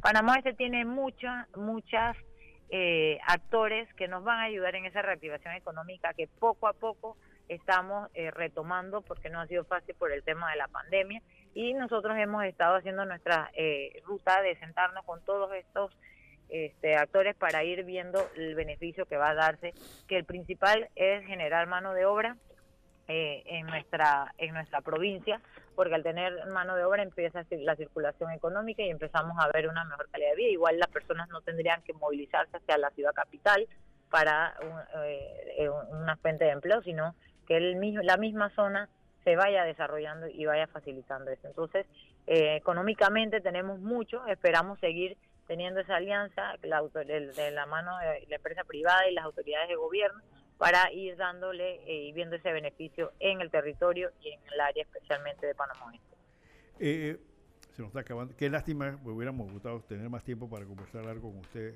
porque realmente su provincia tiene muchos elementos importantes. Eh, dentro de la provincia existe un manojo de diputados que representan diferentes circuitos. La pregunta es, ¿estos señores en alguna forma han participado, se han comprometido en el desarrollo de alguna iniciativa legislativa para casualmente apuntalar esos proyectos o proyectos nuevos de manera tal que usted como gobernadora o el Ejecutivo tengan una base legal o unos proyectos ya legalmente instituidos de manera tal que se vea la labor legislativa en esa dirección? Bueno, mira, nosotros eh, a nivel de los de, la, de las tareas legislativas, eh, nosotros tenemos tres diputados en Arraiján, tres diputados en La Chorrera, uno en Capira y uno para Chami San Carlos. Entonces, este equipo siempre ha estado pendiente de las diferentes eh, tareas económicas. tenemos el, el diputado Ábrego, Roberto Ábrego, que pertenece a la, a la comisión que está viendo en estos momentos el análisis del tema de las minerías, del Ministerio de Comercio. Eh, obviamente él desde ahí va a estar garantizando algún beneficio para nuestra provincia. El diputado eh, Roberto Ayala pertenece a la Comisión de Presupuesto de la Asamblea, desde ahí él también es garante, igual que la diputada Yanibel Ábrego, así que ellos desde ahí tienen la facilidad de garantizar que nuestra provincia se eh, beneficie de cualquier inversión de esta y de cualquier tarea de esta, porque ellos están en ese tema activo. Realmente yo no he tenido ningún inconveniente con, los diputados para el tema del presupuesto, por lo menos para el área de salud del Hospital Nicolás Solano, cuando vimos la vista presupuestaria, que el presupuesto no era acorde a lo que estaba solicitando el equipo de salud regional. Yo con ellos conversé y todos los diputados eh, eh, eh, hicieron su parte en el momento de, ir a la vista presupuestaria, sugirieron, aprobaron, nos dieron indicaciones y realmente hasta el momento no he tenido ninguna queja de la bancada que corresponde a Panamá Oeste.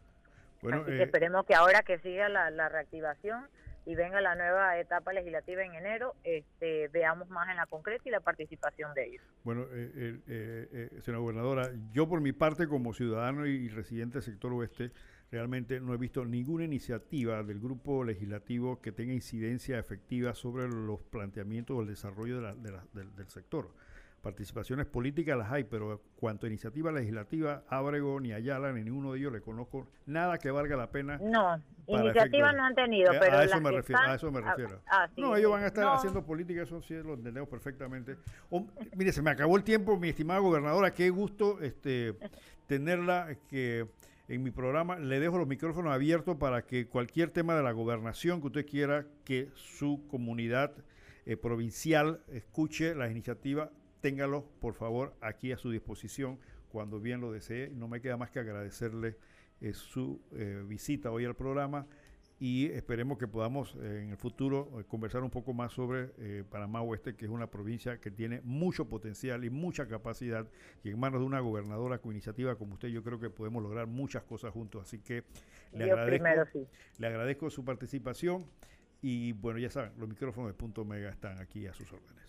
Muchas gracias y solo pedirle a la población que no bajen la guardia, que el COVID todavía está en el ambiente y que utilicemos la mascarilla y los que no se han vacunado que se vacunen porque es la única manera de no quedar en una unidad hospitalaria si somos personas saludables.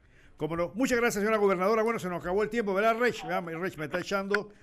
Y no me queda más que decirle a mis queridos oyentes, sobre todo a mis oyentes de allá de la chorrera, solamente, que recuerden que chorrera tiene que ser más que bollo y chicheme, hombre. Tiene que ser otra vaina. Mejoren. Recuerden también que la vida es como una moneda que hay que saber gastarla a tiempo y con gracia. Y no te olvides, pero eso que no te olvides nunca, que qué bueno para los gobernantes que el pueblo no piense y regala un libro. Es el mismo regalo que puedes dar. Viene la fiesta, así que regala un libro que te puedes dar. Y como decía Julio Arguita, dice, con la dignidad no se come, pero un pueblo sin dignidad se pone de rodillas y termina sin comer. Ojo, Colón, ojo, Colón Vamos a seguir comentando sobre Colón, vamos a seguir eh, atendiendo estos temas de la provincia que le tengo un especial afecto. Vamos a seguir comentando los asuntos históricos antes que termine el mes de la patria y agradeciéndole a Rech hoy en cabina y a todo el personal de Radio Ancon por el apoyo que brindan a Punto Omega.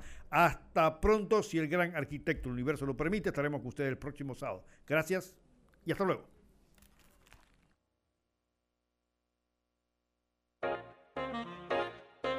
Bienvenidos a Punto Omega, un programa diferente para la gente buena y pensante, aportando un poquito de cultura y conocimiento para que tomemos decisiones que nos mejoren como persona y comunidad. Punto Omega, la ventanita del jazz y la cultura. Ahora, Panamá tiene algo diferente. Punto Omega, todos los sábados de 10 a 12 mediodía en esta emisora. Producido y dirigido por Ramón Mendoza. Las opiniones expresadas en este programa no son responsabilidad de esta emisora, es responsabilidad de su productor. Bienvenidos a Villas de la